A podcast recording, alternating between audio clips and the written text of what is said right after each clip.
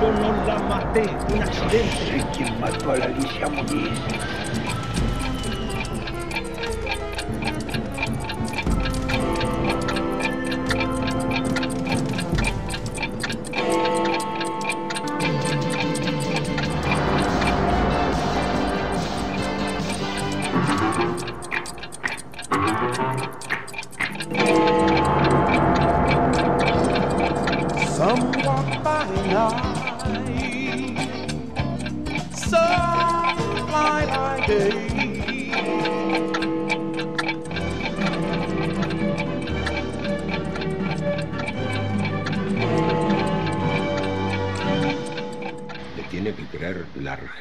Entera usted, Carlos, el mundo.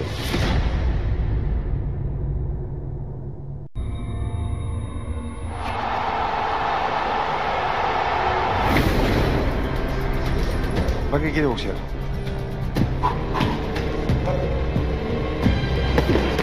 Pega bien, ¿eh? Yo cuando subo al ring pego, y pego fuerte. Olvídese la tapa de los diarios. Vinimos a buscar todo, vamos a llevarnos todo.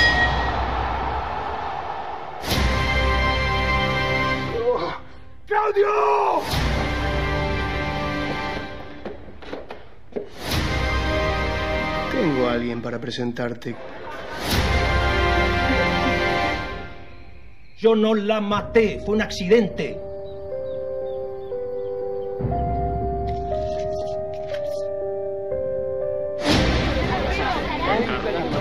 Dígame cómo puede estar una madre que acaba de perder a su hija de esa manera, ¿no es cierto?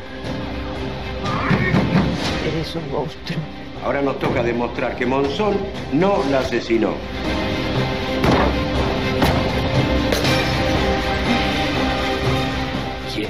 La cloaca más profunda y que se pudra ahí hasta el día que se muera.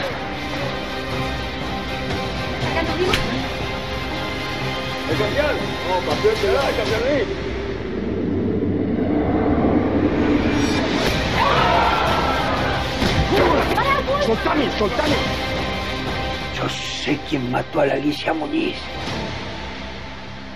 Tiene que creer la Argentina entera usted, Carlos, el mundo.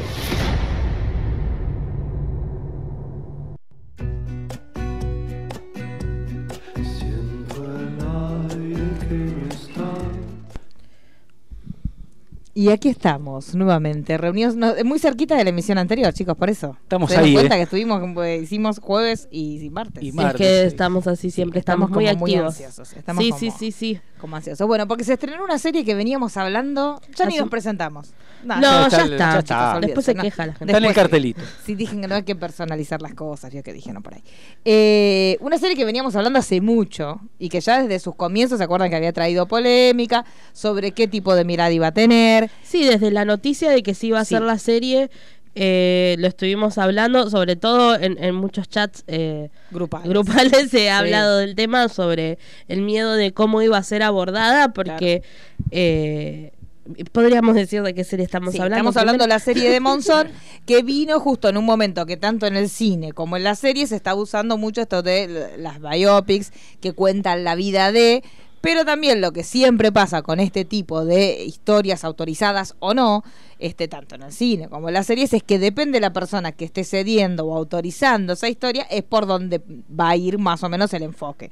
Lo hemos visto en la película de, de Rhapsodia, lo hemos visto en Rocketman, lo hemos visto en un montón de cuestiones. Bueno, sin ir más en lejos, toda la controversia que se generó con la película de Rodrigo. Claro, sí, sí, todas las películas dependían, más o menos uno decía, bueno, lo autorizan los hijos, lo autorizan los padres, entonces uno más o menos veía por qué lado iba a venir la historia. Y justo, Y, y también en, en, en tema de casos reales como las series de Netflix de Ted Bundy. sí, eh, sí, la serie de O.J. Simpson, eh, este, por un lado es una época de oro para las series que son biográficas y por otro lado también es una época de oro para las series que son tipo true crime, que cuentan hechos reales que tuvieron mucho impacto en la población. Entonces, justamente la vida de Monzón tenía las dos cosas. Era la- una serie, por un lado biográfica, porque contaba la vida de él, y por otro lado tenía el, el ocaso de su vida con el asesinato que él realizó con Alicia Muñiz, que ahí se convertía en un true crime. Entonces la serie, si vos lo planteabas esos dos lugares, era como que tenía los dos grandes ganchos que estaban teniendo las ficciones a nivel internacional, ni siquiera nacional. O sea, Sí, hoy por no, hoy todo son las series que más ve la gente. Exacto. Y aparte Bueno, el nombre salió- de Monzón es internacional, entonces Claro.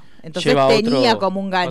Venía por un lado de Disney, que también es una distribuidora internacional, Pampa Films, que es una gran realizadora de todo lo que es ficción a nivel nacional, pero con proyección internacional. Entonces, ya desde que se empezó a hablar de este proyecto, primero también lo que siempre decimos cuando vemos este tipo de series, que empieza también el juego de nosotros como espectadores de a quién van a poner en el lugar de como quién va a ser de Susana, quién va a ser de Alicia, quién va a ser de Monzón en las distintas edades, desde cuándo va a contar la historia, va a contar la historia desde que es chiquito, la historia de que es grande.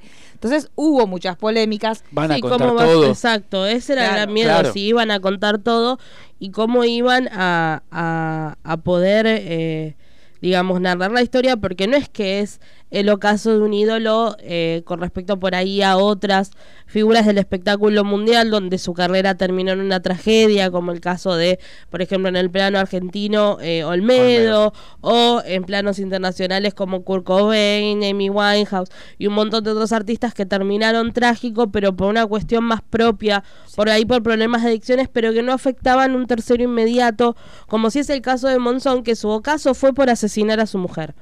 Entonces, eh, digamos, es un crimen que marcó, digamos, no solamente la carrera y obviamente la familia tanto de Monzón como de Muñiz, sino el hecho de que marcó eh, el país, eh, marcó un antecedente para este tipo de crímenes y además eh, marcó también un antecedente de cómo los medios no deberían manejarse más que lamentablemente en muchos casos se sigue viendo Sí.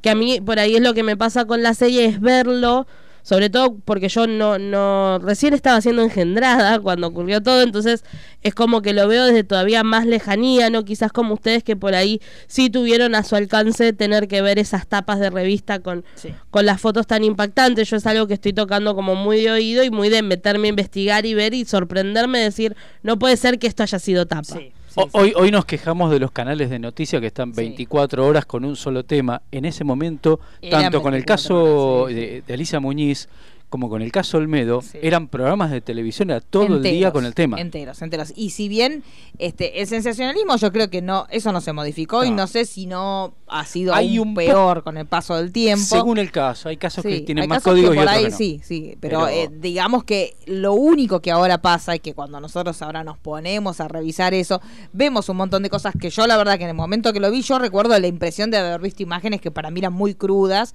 que eran crudísimas porque éramos chicos Sí. y lo veías en la televisión y lo veías en la tapa de un diario. No había posibilidad que vos no lo vieras. Y que con los dos casos que fueron, desgraciadamente, fueron del mismo verano, con Sí, muy sí, poco, con con 15 pocos días de, días, sí, de- 15 de- días de diferencia. de espacio, tanto con, el, con, con- con lo que pasó con Alicia Muñiz, con Olmedo, era ver el cadáver en televisión Eh, todo, todo, el tiempo, día. Todo el tiempo, era todo el tiempo. Pero también esta cosa que después la- nos vamos a adentrar, esta cosa de ningunearlo y el, y el encare que le daban todos los medios, era lo que le pasó a Monzón. exacto O sea, era la mujer de Monzón que se murió en una riña con él. Eso era lo, como los medios te lo vendían.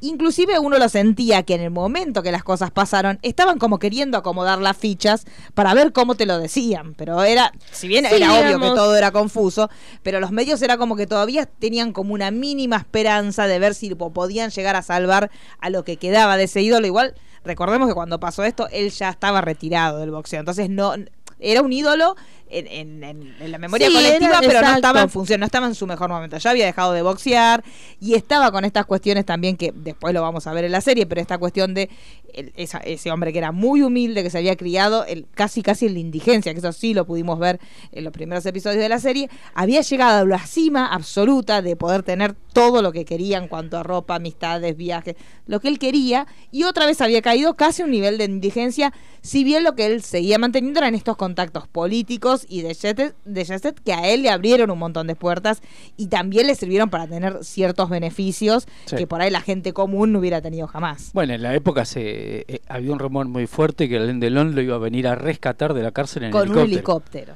Sí, sí, era una Un locura. nivel. Era una locura, pero bueno, detalle pequeño, él cuando pasa estos eventos, él va a Batam, una vez que después llega la sentencia, bueno, y ahí, después de un tiempo, Reutemann, que había sido amigo de él, porque también los dos habían sido grandes ídolos del deporte argentino, ese que se lo termina llevando para Santa Fe, que Sí. es donde él termina muriendo cuando empieza con las salidas transitorias y termina teniendo un accidente en la ruta. Entonces, hasta desde ese lugar, vos decís, siempre él siguió teniendo esos contactos, pero era obvio que la situación era tan innegable, no había manera de que él pudiera evadir la responsabilidad penal por lo que estaba pasando. Entonces, Aparte, algo que se muestra en, lo- en los dos primeros capítulos de la serie, como el abogado defensor le quiere le, le quiere hacer callar la boca a. Monzón y Monzón cada vez que habla la embarra cada vez más. Claro. Entonces él mismo generó también que era que sea imposible defenderlo. No, y el tema yo creo que va también, va ligado al tema de la impunidad, del lugar que él tenía como figura pública y el, el poderío, porque por más que no, no haya estado en, en, en su, digamos, en su momento más exitoso de la carrera,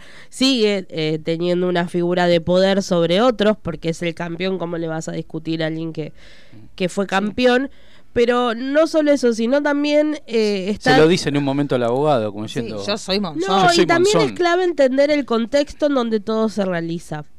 Donde, digamos, si bien hay cosas que lamentablemente se siguen reproduciendo hasta el día de hoy, se empieza a tener mucha más información y más noción. Porque en realidad, lo que esconde este caso, que en realidad se puede hacer un paralelo con lo que fue O.J. Simpson en los 90, y lamentablemente hay casos de mujeres que son asesinadas por sus parejas que tienen, digamos, el mismo camino, con alertas, con, con denuncias, con, con un montón de cosas, pero era un contexto donde eso se tapaba, eso se callaba, era el marido, lo tenía que tolerar, era la pareja, ella algo habrá hecho, Bueno, y eso era- era... algo constante que había en todo lo que es medio, porque los titulares que nos pasábamos, se cayó. Sí. Sí, sí. Sola Se habría caído. Pero de hecho, habría ella- muerto. Y también había una cosa que era, que eso sí es extraño, que ella también, y en entrevistas, los medios habían reproducido ya que había hechos de violencia en la pareja. Y sin embargo, a pesar de eso, la sociedad jamás tuvo como la intención o desde algún lugar decir, che, pero este tipo, mirá lo que es.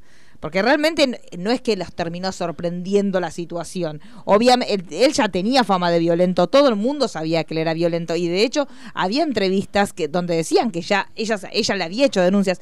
Esto también es otro tema que es importante y pasa en la gente que tiene dinero con la gente que no tiene dinero. Esta cuestión de las denuncias que nadie les presta atención y que terminan siendo un trámite. Sí, sí. Eso se- en eso no avanzamos ni medio milímetro, No, nada. no. Sigue pasando y de hecho si vos sos mujer y tenés una situación de violencia doméstica y la vas a denunciar, tenés un poco más organizado el ámbito en el cual tenés que ir porque tenés comisarías de la mujer, esas cosas sí, pero después la realidad es que Es que la pasando justicia sigue siendo muy lenta.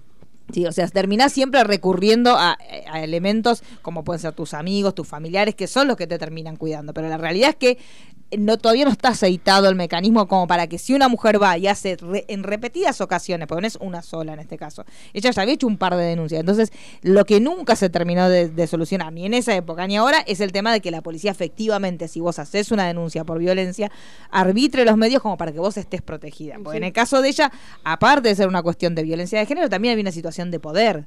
Él era un hombre totalmente poderoso en lo económico, en lo emocional y como estaba posicionado en la sociedad, que con relación a ella la sometía. Y de sí. hecho, ella en el momento que, que se, que se encuentra con él, que tienen esta última noche que ellos pasan juntos, que se la pasan discutiendo, ella estaba peleando por los alimentos de su hijo. O sea, estaba tratando de negociar con él para que él cumpliera los deberes que tenía que cumplir como padre. En ese marco de situación, ellos terminan discutiendo y él la termina matando. Pero la realidad es esa. Ahí ya tenés, aparte de una cuestión de violencia machista, también una cuestión de violencia económica. De que ella tenga que ir a decirle, bueno, mira, escúchame, los alimentos del nene.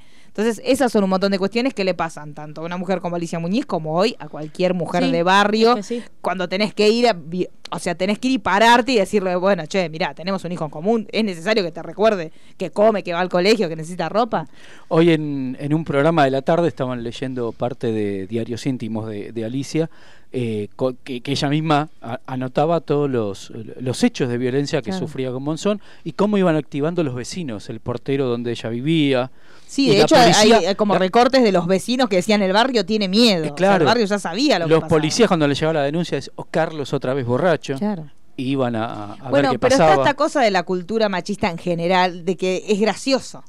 Porque Sí. también pasa esa cosa folclórica estúpida que también pasa de como en su momento lo contaban cuando este Cacho Castaña salía con Susana y Susana Sí. y me metí en el baúl y es toda la, esta cosa del, del gracioso, del macho gracioso que se escapa, que toma, que sale con dos o tres minas. E- Esta cultura también que es muy argentina, de festejar cualquier Sí. cosa, de decir, uy, bueno, pero es así. Sí, de que al ídolo no se lo cuestiona y Claro. que el ídolo es así y, y es y que así. es parte del combo, porque es un ídolo, te tenés que bancar. Sí, o que porque sea violento, con que sea drogadicto, sí, que sí, sea así. Ah, no, pero es un Eso, ídolo. eso un poco no. Y después no lo banca, porque la realidad es que tampoco por ahí lo bancamos. Si vos lo bajas, por ejemplo, un familiar tuyo, y si vos tuvieras un familiar que estuviera en esa situación de abandono para sus hijos, vos dirías, pero mira lo que hace, pero qué barbaridad. Sí. Pero lo ves en un y sí, bueno, pero es. Eso yo creo que en muy poquito está cambiando porque tenemos el caso de Maradona, que a Maradona se lo liquida por cada cosa que dice, que antes no pasaba. Sí, pero igual no se Pero lo liquida falta. unánime. Pero no. Claro, todavía Y, falta la mucho. frase esta que te digo de sí, bueno, pero es el, el- sí, pero es el Diego. claro. Es la frase que está, está como acuñada. Ahora mucha gente se empezó a separar de eso. Sí. Empiezan a decirte, sí, la verdad que Maradona en la cancha es una maravilla, pero la vida personal una porquería. Exacto. Y lo pueden separar. En ese momento ese divorcio de lo que es la figura pública y lo que era en su vida privada no se Entonces terminaban festejándolo y así es como vimos un montón de notas donde nadie le llamaba la atención que Alicia Muñiz dijera justamente que, pero, se- se a, Carlos se le va la mano o frases como que eran ya un llamado de atención. Pero ella venía con antecedentes de violencia con su primer mujer y era un, matrimonio que surgió cuando los dos eran casi adolescentes. Y ahora, eh, mi- mientras estamos eh, eh, hablando, eh, eh, me aparecen los titulares. y Había un par de titulares que decían eh, la casa donde estaban vacacionando. O sea, es como que también in- inventaban toda una historia Sí. la que no pasaba porque no estaban vacacionando en esa casa. El que estaba vacacionando era Monzón con el Facha Con Facha Martel, y y, Alicia había ido a buscar al hijo. Claro.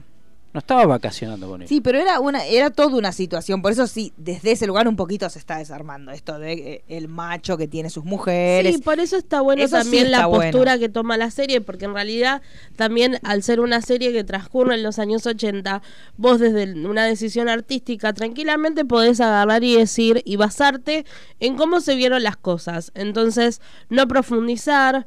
No, no, no tomar una cuestión de, de, de meterte de lleno con lo que fue el crimen, de hacer una bajada de línea, que sería la, hubiese sido la fácil, hubiese sido la, la cuestión de no, esto es de época, nos vamos a manejar. Y por ahí alguna bajada de línea con respecto a cómo trataron los medios, pero hasta ahí. Y sin embargo, la serie desde un primer momento te plantea por dónde va a ir. Sí. Y el cuidado que está teniendo con respecto a la temática que está abordando. No es que, no es que es tibio, sino que realmente está hablando de violencia Para mí, de género. igual, de- desde que nosotros conocimos el proyecto a que salió, para mí hubo un, un timonazo fuerte. Sí. Yo, o sea, de cuando nosotros tuvimos las primeras noticias que dijeron que la serie estaba autorizada por la primera esposa de él y su hija, este, ahí en ese momento cuando la hija hablaba de cuál era la intención de la serie, era totalmente opuesto a lo que es hoy. Ella decía lo que querían era contar la historia de su padre antes para que la gente entendiera como en plenitud cuál había sido la vida de Monzón y no solo se quedaran con el último momento de su vida que fue el femicidio de Alicia Muñiz.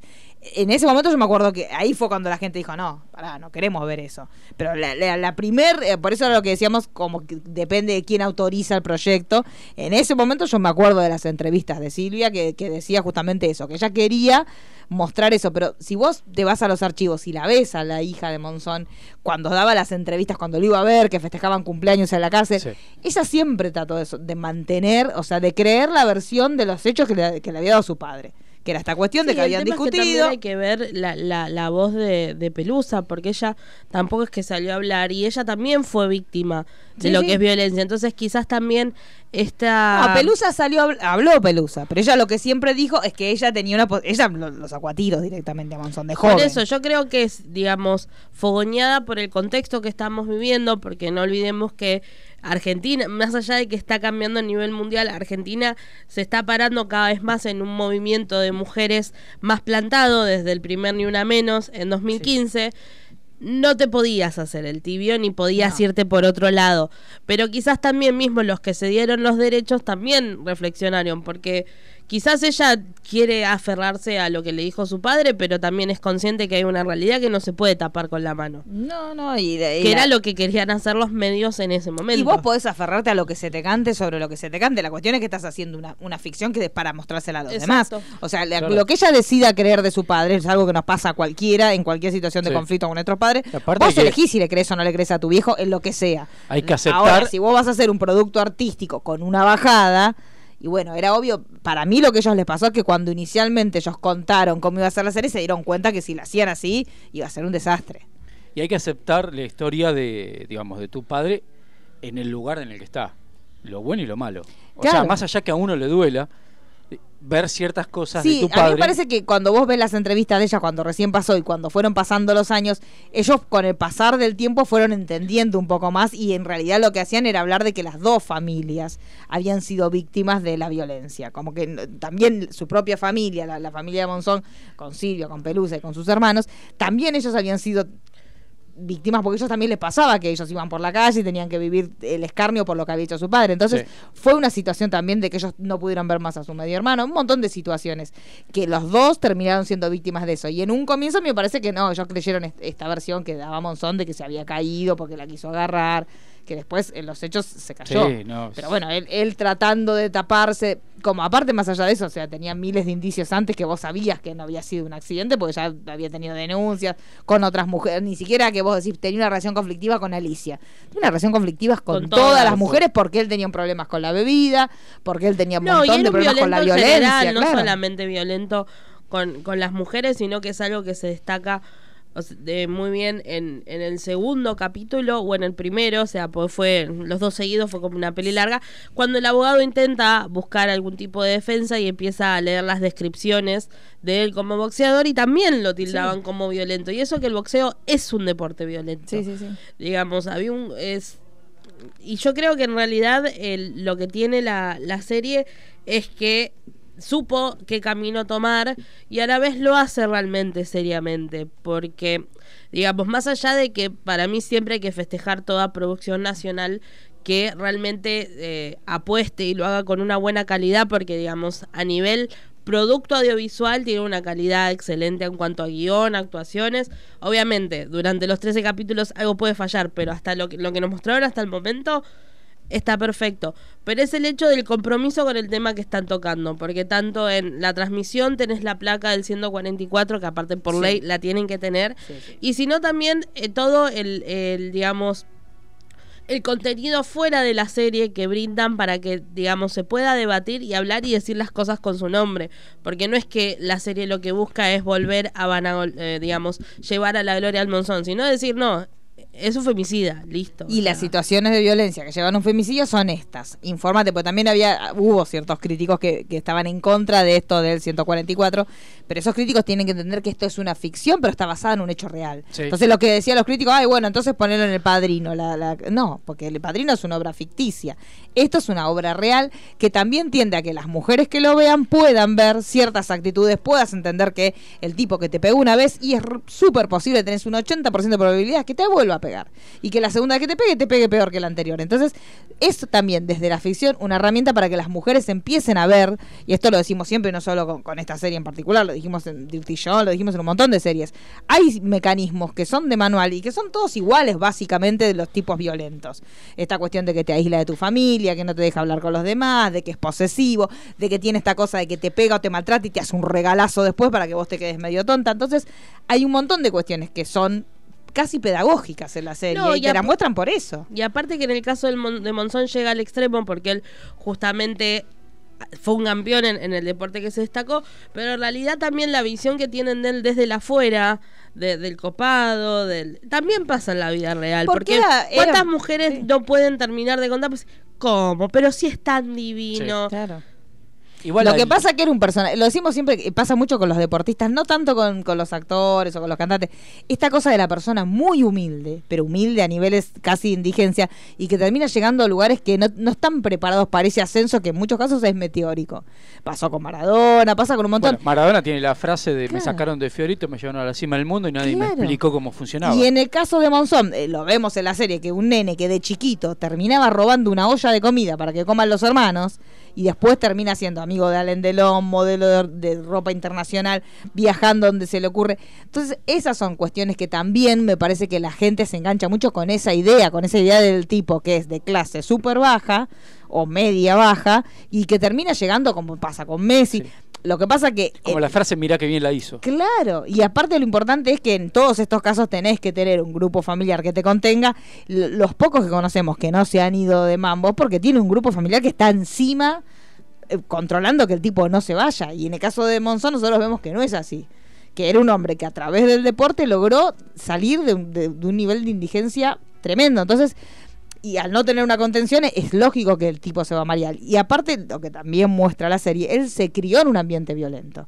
No violento de, también del sentido de los golpes, un ambiente donde la violencia era, era moneda común. Era O sea, la manera de sobrevivir. Claro, nosotros que yo, cuando éramos chicos no nos llevaban a cazar serpientes, no, no robaban, o sea, por ahí uno haría tonterías o travesuras de chiquito, Y pero no para solucionar un problema vas a un bar y le rompes la Claro. cara a alguien. Entonces es eso, nosotros, eh, el, el hombre medio, normal, no, no conoce a la violencia, o sea, es la última ratio, lo último que podés hacer es llegar a golpearte con alguien. En el caso de Monzón nosotros vemos que desde chico, para él fue la única solución. Entonces se crió en este lugar y se crió con situaciones que desde los medios que fueron cómplices, la gente que lo rodeaba que fueron cómplices, nadie nunca le dijo basta.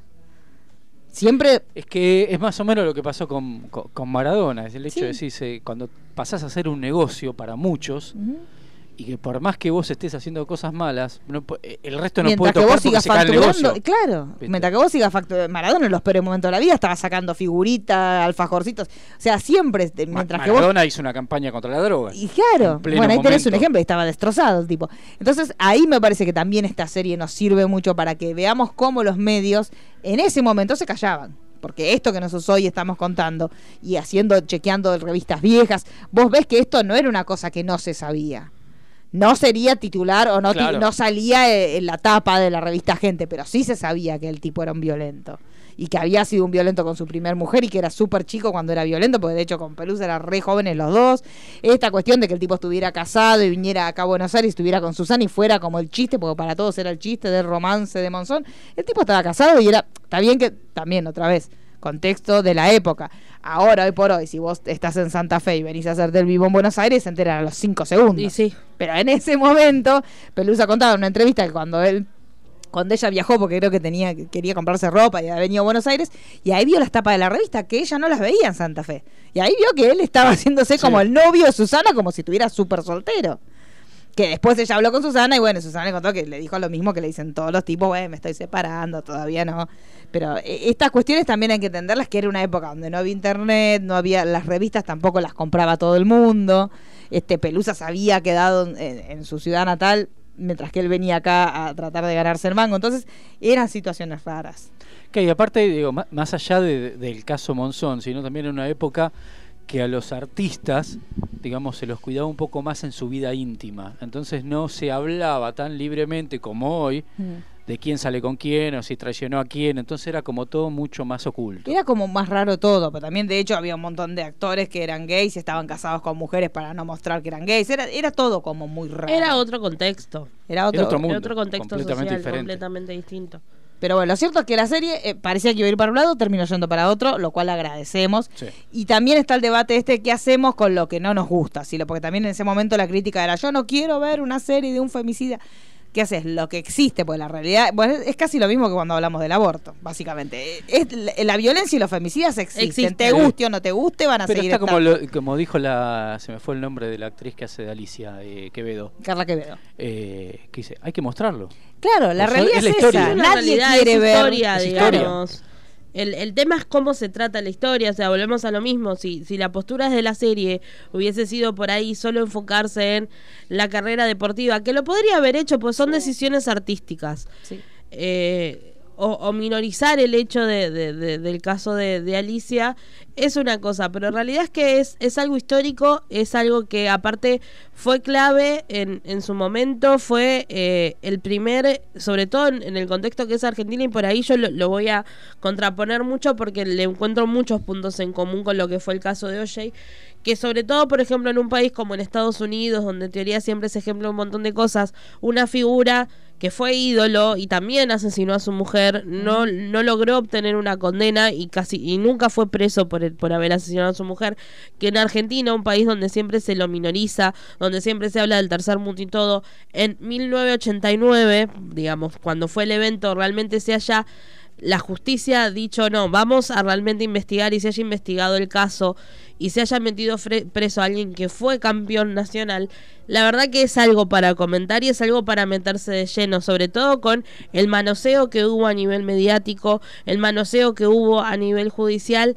Es- lograron, digamos, tener eh, una condena. Que lamentablemente hay casos hoy por hoy de gente que hay gente poderosa en el medio y hoy 2019 con todos los avances a nivel tecnológico que hay, a- digamos, a nivel de un montón de cosas y a nivel de conciencia que uno va tomando, porque no es que ahora existen los femicidios, siempre existieron. Siempre. El tema es que obviamente siempre estaba resguardado por el hecho de que es la pareja, si te casaste te la tenés que bancar.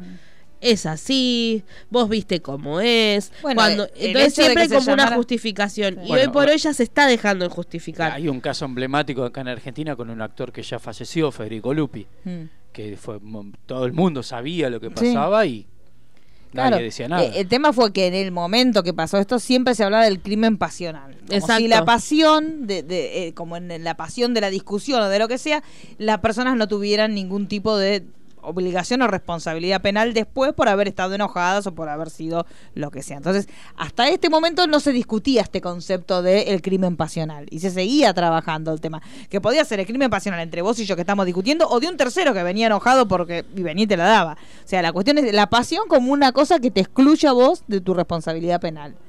Hab- Hablando de esto, vamos a escuchar un, un pequeño audio del fiscal del caso. Sí. En un reportaje hace un par de años. Eh, espera que lo busco, que se me perdió. Sí, el fiscal Carlos Pelliza que en la serie lo hace Diego Cremonesi. Sí, con un papel, la verdad, Sí, muy bueno, muy porque bueno. aparte desde el primer momento me gusta mucho también que, que él hace la separación que en realidad todos tendríamos que hacer, Claro. que le dice el hecho de eh, yo era muy fanático del boxeo, Pero pero, hasta acá llegué. hasta acá llegué. Yo Claro. ahora tengo que saber qué pasó. Y eso para mí es clave porque para mí es lo que la serie quiere mostrar. Claro.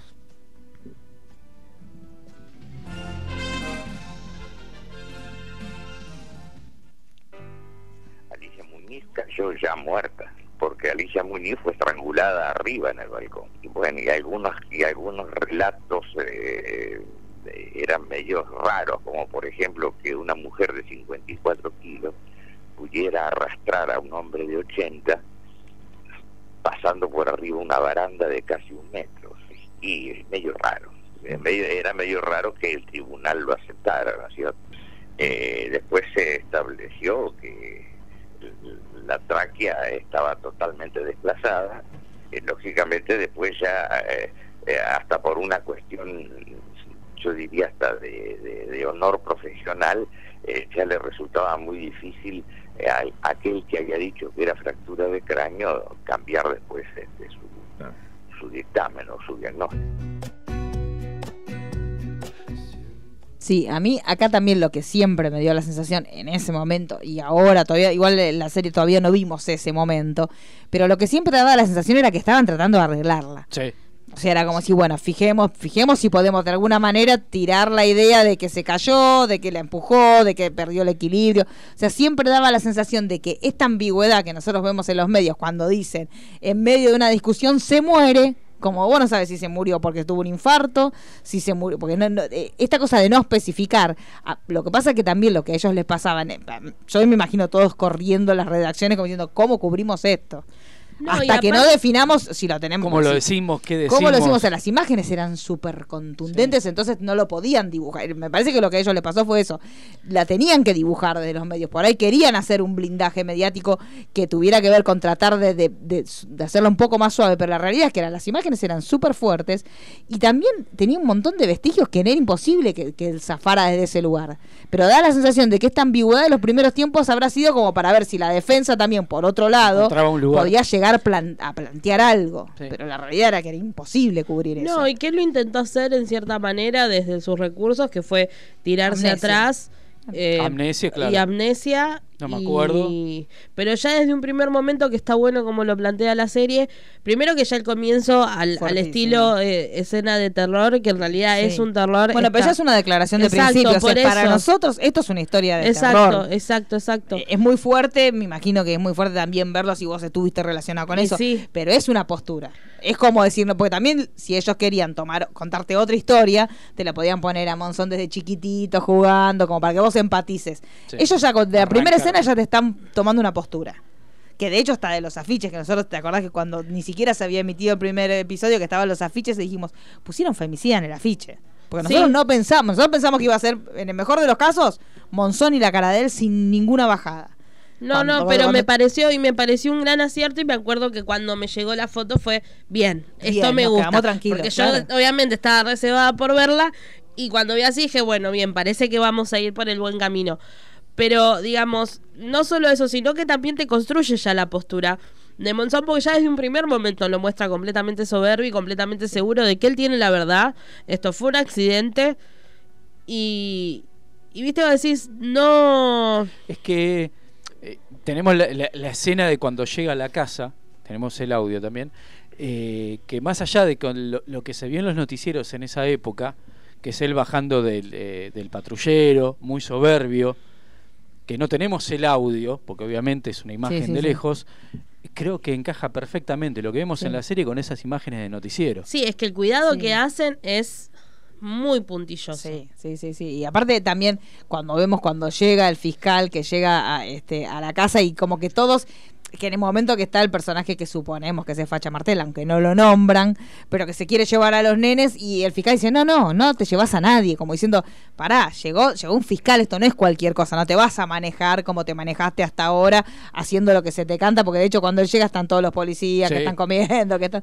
Que Eso es- es, eso es Argentina. Bueno, y eso lo vimos hasta hace dos tres poquito. años, lo vimos en todos lados. O sea, cuestión de que la zona de- de- del crimen no, no la, no la protegen, no Hay la un preservan. detalle que la segunda vez que vi el primer capítulo me di cuenta que es cuando está el comisario, juez, Sí. eh, que empieza, que recibe el fiscal que está fumando y agarra un cenicero de la chimenea. Sí, sí, no, hay a un Es- nivel. Por eso, la verdad que hayan llegado a una condena con Sí. todos los descuidos que hubo, es un montón. Es un montón, sí, sí. Vamos a escuchar dos audios chiquitos, que es la llegada del fiscal y la llegada de Monzón a la casa. Ujú. ¿Se puede pasar, caballero? ¿Qué está haciendo acá? Yo soy el fiscal, ¿usted quién es? ¿Y qué está haciendo acá? Disculpe, señor, no lo reconocí. Vaya oficial. Discúlpelo, doctor, es nuevo, medio paparulo. ¿La amarra? ¡Ey! Bájese del vehículo. ¿Ese quién es? El que alquila la propiedad. Fiscal Parisi, mucho gusto. Cairus, ¿qué tal? Estoy llevando a los nenes a la casa de mis padres. Sacá la vuelta, yo enseguida vuelvo. No quiero que vean. Son nene, doctor. Esperemos al juez si les parece. Que nadie se retire de la propiedad.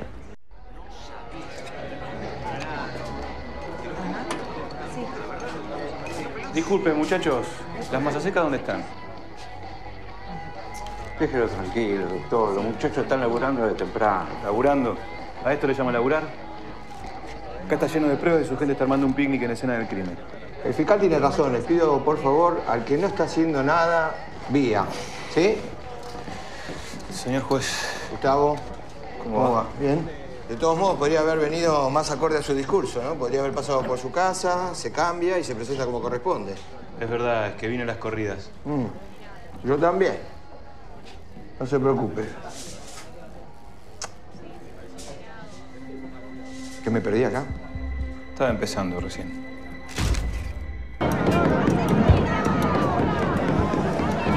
No los escucho, campeón.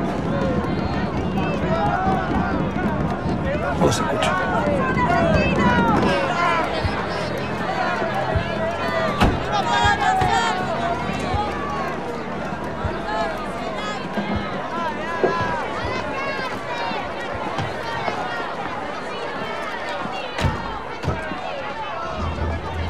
Un gustazo, campeón.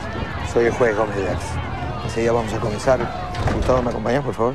Doctor, doctor, Gordo, acordate, no tenés que declarar, ¿eh? no voy a declarar. Voy a contar lo que pasó. Es lo mismo. Escuchame una cosa. Si vas a ser mi abogado, vos tenés que saber que yo no hice nada. Si no hice nada, Puedo contarlo tranquilamente. Yo soy Monzón, no cachito el verdulero. ¿Querés un pucho? No. Ey, dame un pucho.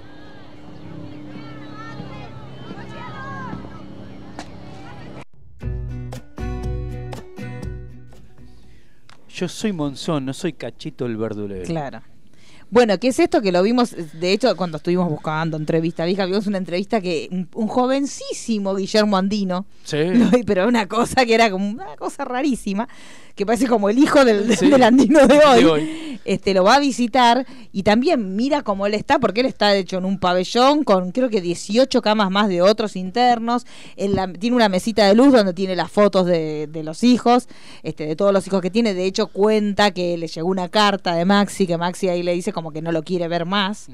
Este, y que eh, él dice que habló con una psicóloga, que la psicóloga, porque en la cartita parece que Maxi le puso como que no lo quería ver más, pero quería que le diera la patria potestad. Entonces dice que él le mostró esa carta a la psicóloga y la psicóloga le dijo, esto se lo están dictando, esto no, no lo escribió él porque la frase fra- patria potestad es como que era muy fuerte, pero él ya ahí cuando lo va a ver este Guillermo Andino, vos te das cuenta que el tipo, más allá de que en los últimos días los pasó cerca de donde estaba la familia, que era en Santa Fe, pero él estaba en un lugar con los demás en, en un lugar igual, o sea, un lugar compartido, las camas eran todas iguales, él tendría por ahí sí lo que él tenía, que vos- yo lo escuchaba mucho, y él hablaba de la ropa, los zapatos que le traían de afuera, las camperas que, le, que de hecho dice, yo ni siquiera sé el talle que tiene mi hijo para ver qué ropa le mando, Sí. porque de hecho la familia obviamente después de lo que pasó se reple si ya estaban replegados antes, pues de hecho la familia ya sabía y la madre también lo decía en muchas entrevistas que ella se veía venir esto que de hecho ella le pidió como a la madre como un favor, déjame que vaya este fin de semana a hablar con él a ver si puedo solucionar las cosas.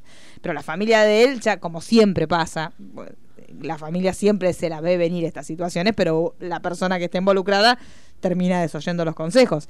Pero él ya los últimos días, claro, él entró con estos aires de yo soy Monzón, porque él había llegado a un lugar que estaba encumbradísimo y termina estando en una cárcel común, compartiendo con 18 personas una camita igual a la de todos. Entonces, es esto también, que él debe haber entrado con todos estos humos y obviamente el tiempo se, lo fue bajando de un ondazo. Que en el último tiempo este, estaba como empezó a entrenar a los presos. Claro. Me parece que ahí activo, como que empezó a aceptar que dijo, bueno, ya, Ya está. está. Bo- me- la- Por un tiempo más voy a estar acá. De hecho, también, bueno, lo que decíamos, es ejemplar que haya tenido una condena, pero igual fue una condena leve. No, obvio. que El tema es que pa- también hay que entender, digamos, Fue la para mí condena clave- máxima de la época. Claro. Sí, hoy por hoy cambió, por Sí, suerte, por suerte y, llega a perpetua.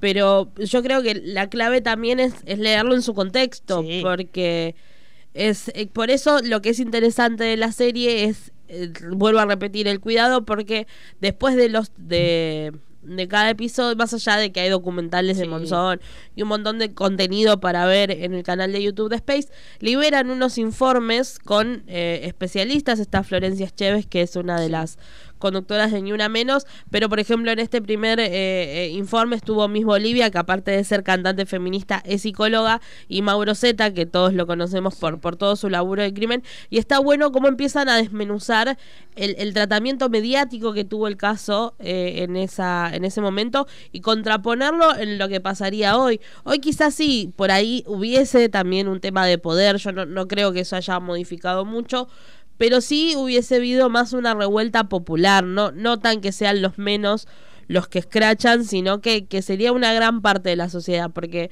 si pasara hoy por hoy creo que seríamos muchas las mujeres que saldríamos a la calle, como también salimos, salimos por mujeres que no son conocidas, que no, no, no, no tenían por ahí una estelaridad, como fue en el caso de, de, de Alicia Muñiz, que digamos tenía un renombre mayor que quizás otras pibas que mueren, y ni hablar de la cantidad de mujeres que no conocemos y terminan muriendo a manos de su pareja. Entonces, digamos, el contexto por suerte a nivel popular sí cambió mucho, el scratch hubiese sido mayor, la condena social hubiese sido mayor. No, no puedo asegurarlo a nivel judicial porque tenemos casos aberrantes como cuando liberan a un femicida porque le había llevado una factura y una leche chocolatada a la víctima. Entonces, digamos, como que a nivel judicial sí seguimos igual de lentos. falla mucho Es más, porque- fue como mucho más de avanzada lo que pasó en ese momento que lo que pasa hoy por hoy. Pero yo creo que a nivel social hubiese habido otra contención también mismo para la familia, pues la familia no solamente tuvo que eh, vivir con la pérdida de un familiar de una manera trágica, eh, sin poder haber hecho nada para evitarlo, porque era tal el poder que tenía Monzón que no- las denuncias no surtían efecto, no había manera de poder alejarlo de ella. Eh, en el sentido de que le caía en el lugar, digamos, no en el sentido de, de que ella lo siga eligiendo, sino que En- en- mm, había Sí, que un tipo esconderla que en no un entendía, el tipo que no entendía lo que era, no, uno. basta. En el, en el diario íntimo que hoy estaban eh, leyendo decía que ella nunca se le había ocurrido no abrirle la puerta por el miedo que sentía. Porque tenía miedo, claro. Es que sí, porque es, Es que, que el tema es ese, ahí es donde es importante que haya redes de contención. Si vos sentís miedo y sabés que no tenés a nadie atrás y tenés un tipo tan poderoso como en ese momento era Monzón, es obvio que vas a estar en esa situación. El tema es que legalmente ella había hecho los resortes necesarios, que eran hacer la denuncia, pero no tuvo nadie que la terminara conteniendo, que le terminara diciendo, mira, este tipo podrá ser súper poderoso, pero no va, a, ser- no va a hacer nada que, que te afecte a vos y a tu hijo. Que y aparte, el tema de lo que decimos del el- el- que fue nada más que 11 años, la realidad es que en ese momento una mujer que era concubina no tenía los mismos derechos que una mujer que estaba casada. Exacto. Entonces, primero que no existía la figura del femicidio en sí. Y allá, más allá de eso, la cuestión de que si vos estabas en concubinato, no tenías los No mismos leyes. derechos que tenía una mujer que estaba casada. Entonces, y más allá que si estaba casada, igual era un crimen pasional, así que nos vimos. Pero la realidad es esa. Había otro marco legal, había otra situación y también había lo que decimos siempre, esta cuestión que es muy de, de- la gente, no solo de los argentinos, porque como decíamos recién, si lo pensás en el caso de O.J. Simpson, fue, lo que sí me llama la atención fueron bastante más pillos en la defensa en Estados Unidos cuando trataron de encarar la defensa de O.J. Simpson por el lado de la discriminación racial. Y porque Que también no había otro contexto. Acá en realidad lo que se trató de hacer fue peor, porque se justificaba la violencia. Sí. Porque eh, investigando, eh, sí, vos habías encontrado una tapa con Alain Delon, Sí. que era Sí. tremendo, todos le pegamos alguna vez a nuestra mujer. mujer. Y es muy fuerte porque Sí. eso no está bien. Sí, sí. No es que digamos, eh, está mal bajo cualquier punto de vista, más allá de estés casado, seas concubino No, no importa. o seas novia. No, digamos. eh, está mal pegarle a la gente. O sea, y- vamos a partir, a pa- a partir por ahí. O sea, que una figura pública te diga, poner que no te dijera a la mujer. No, Todos le hemos pegarle. pegado a alguien. Sí, no, está no, mal. estás mal, amigo, sos un entonces, violento. Digamos, el, el, el tema es ese, se lo trató de, de, de proteger de la peor manera que en realidad era dejando en evidencia cada vez más la, la, la violencia machista. Y el tema es que en realidad a nosotros nos horroriza hoy por hoy.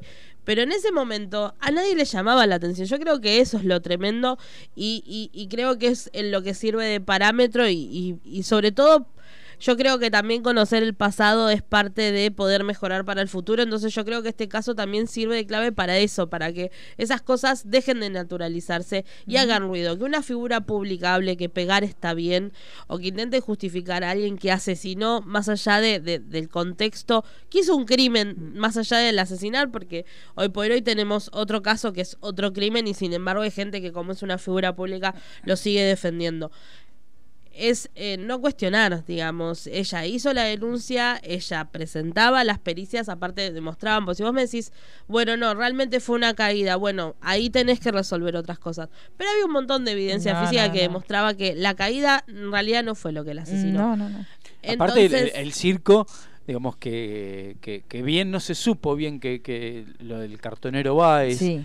Qué rol eh, se decía que le- había unas mujeres que le pagaban como para decirle, Claro. pero la declaración del cartonero Báez es lo que más acercó a lo que había pasado. Sí, en realidad lo que yo estuve investigando sobre el cartonero Báez es que en realidad no fue él el que lo vio, sino que otro cartonero y del miedo que tenía de involucrarse en esto, porque aparte, en paralelo, recordé, va, investigando, uno empieza a leer que un montón de gente empezó a recibir amenazas desde el entorno de Monzón, no solamente la familia de Alicia Muñiz, sino la mismo. jueza, el Sí, el fiscal. Entonces, el, el, el cartonero que realmente había visto todos los hechos eh, Es un- no se animaba lo a que hacerlo, pasa que- entonces le pasó toda la data. El tema es que fue tan mediático y todo que el mismo, el, el que era, que hubiera, le hubiese pasado a cualquiera, porque cuando vos te aparecen un montón de cámaras y en algún momento te vas a confundir. Pero es la tristeza también de- del- del pobre por el pobre, porque también Sí. esta cuestión de encontrar un tipo que tenía había perdido todo, que era un cartonero en ese momento, que estaba pasando por ahí, que ve eso, y después él terminó como contento y él decía, yo le gané a Monzón, o sea, el tipo ya había terminado tan trastocada su mente, que terminaba sintiendo como que eso era una victoria del pobre, del hombre humilde que le había terminado ganando a un tipo que era poderoso.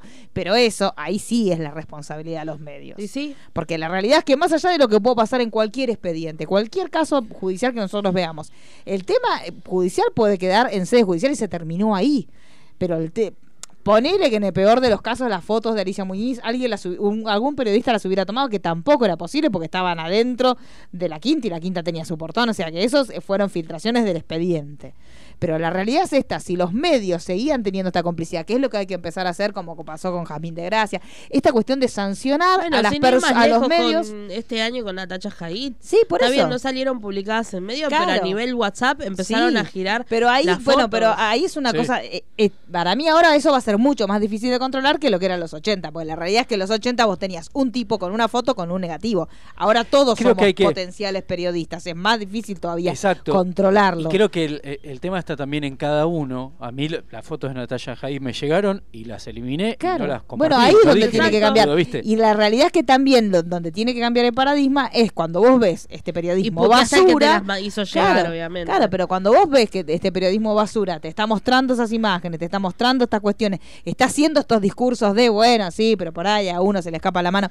Estas cuestiones es donde se tiene que frenar. En ese momento la gente no lo frenó y la gente lo consumía y es, es como una segunda muerte de Alicia Muñiz o de cualquiera de las Sí, víctimas. porque digamos lo que se trató en cierta manera es no solo de desligar de responsabilidades a Monzón, sino también de posicionarla a ella como esta figura que hoy hablamos de lo que es la mala víctima, ¿viste? Sí. Que, que no responde a los patrones de y aparte el, el hecho de que para vos, para que al- un hombre tenga que matar a una mujer realmente sea un crimen, es lo mismo que pasa con la violación. Tiene que ser un extraño que aparece de la nada y te mata. Y no, no es así. Tu persona más cercana puede lastimarte. Sí, no, aparte de dejar en claro que, que Monzón no solamente era violento cuando, cuando tomaba, Era violento. sino Era también violento. su actitud, que lo, lo dice una actriz, no vamos a decir el nombre, que cuando fue a buscar a, a- a su hijo a la casa, porque eran todos amigos, uno de los comentarios de Monzón a, a Maxi, al hijo, diciendo, a estas hay que tratarlas Claro. de, de- tal manera. La realidad Sí, es que, y que son no se justifican por el deporte que hacía, porque Claro. en No, no tiene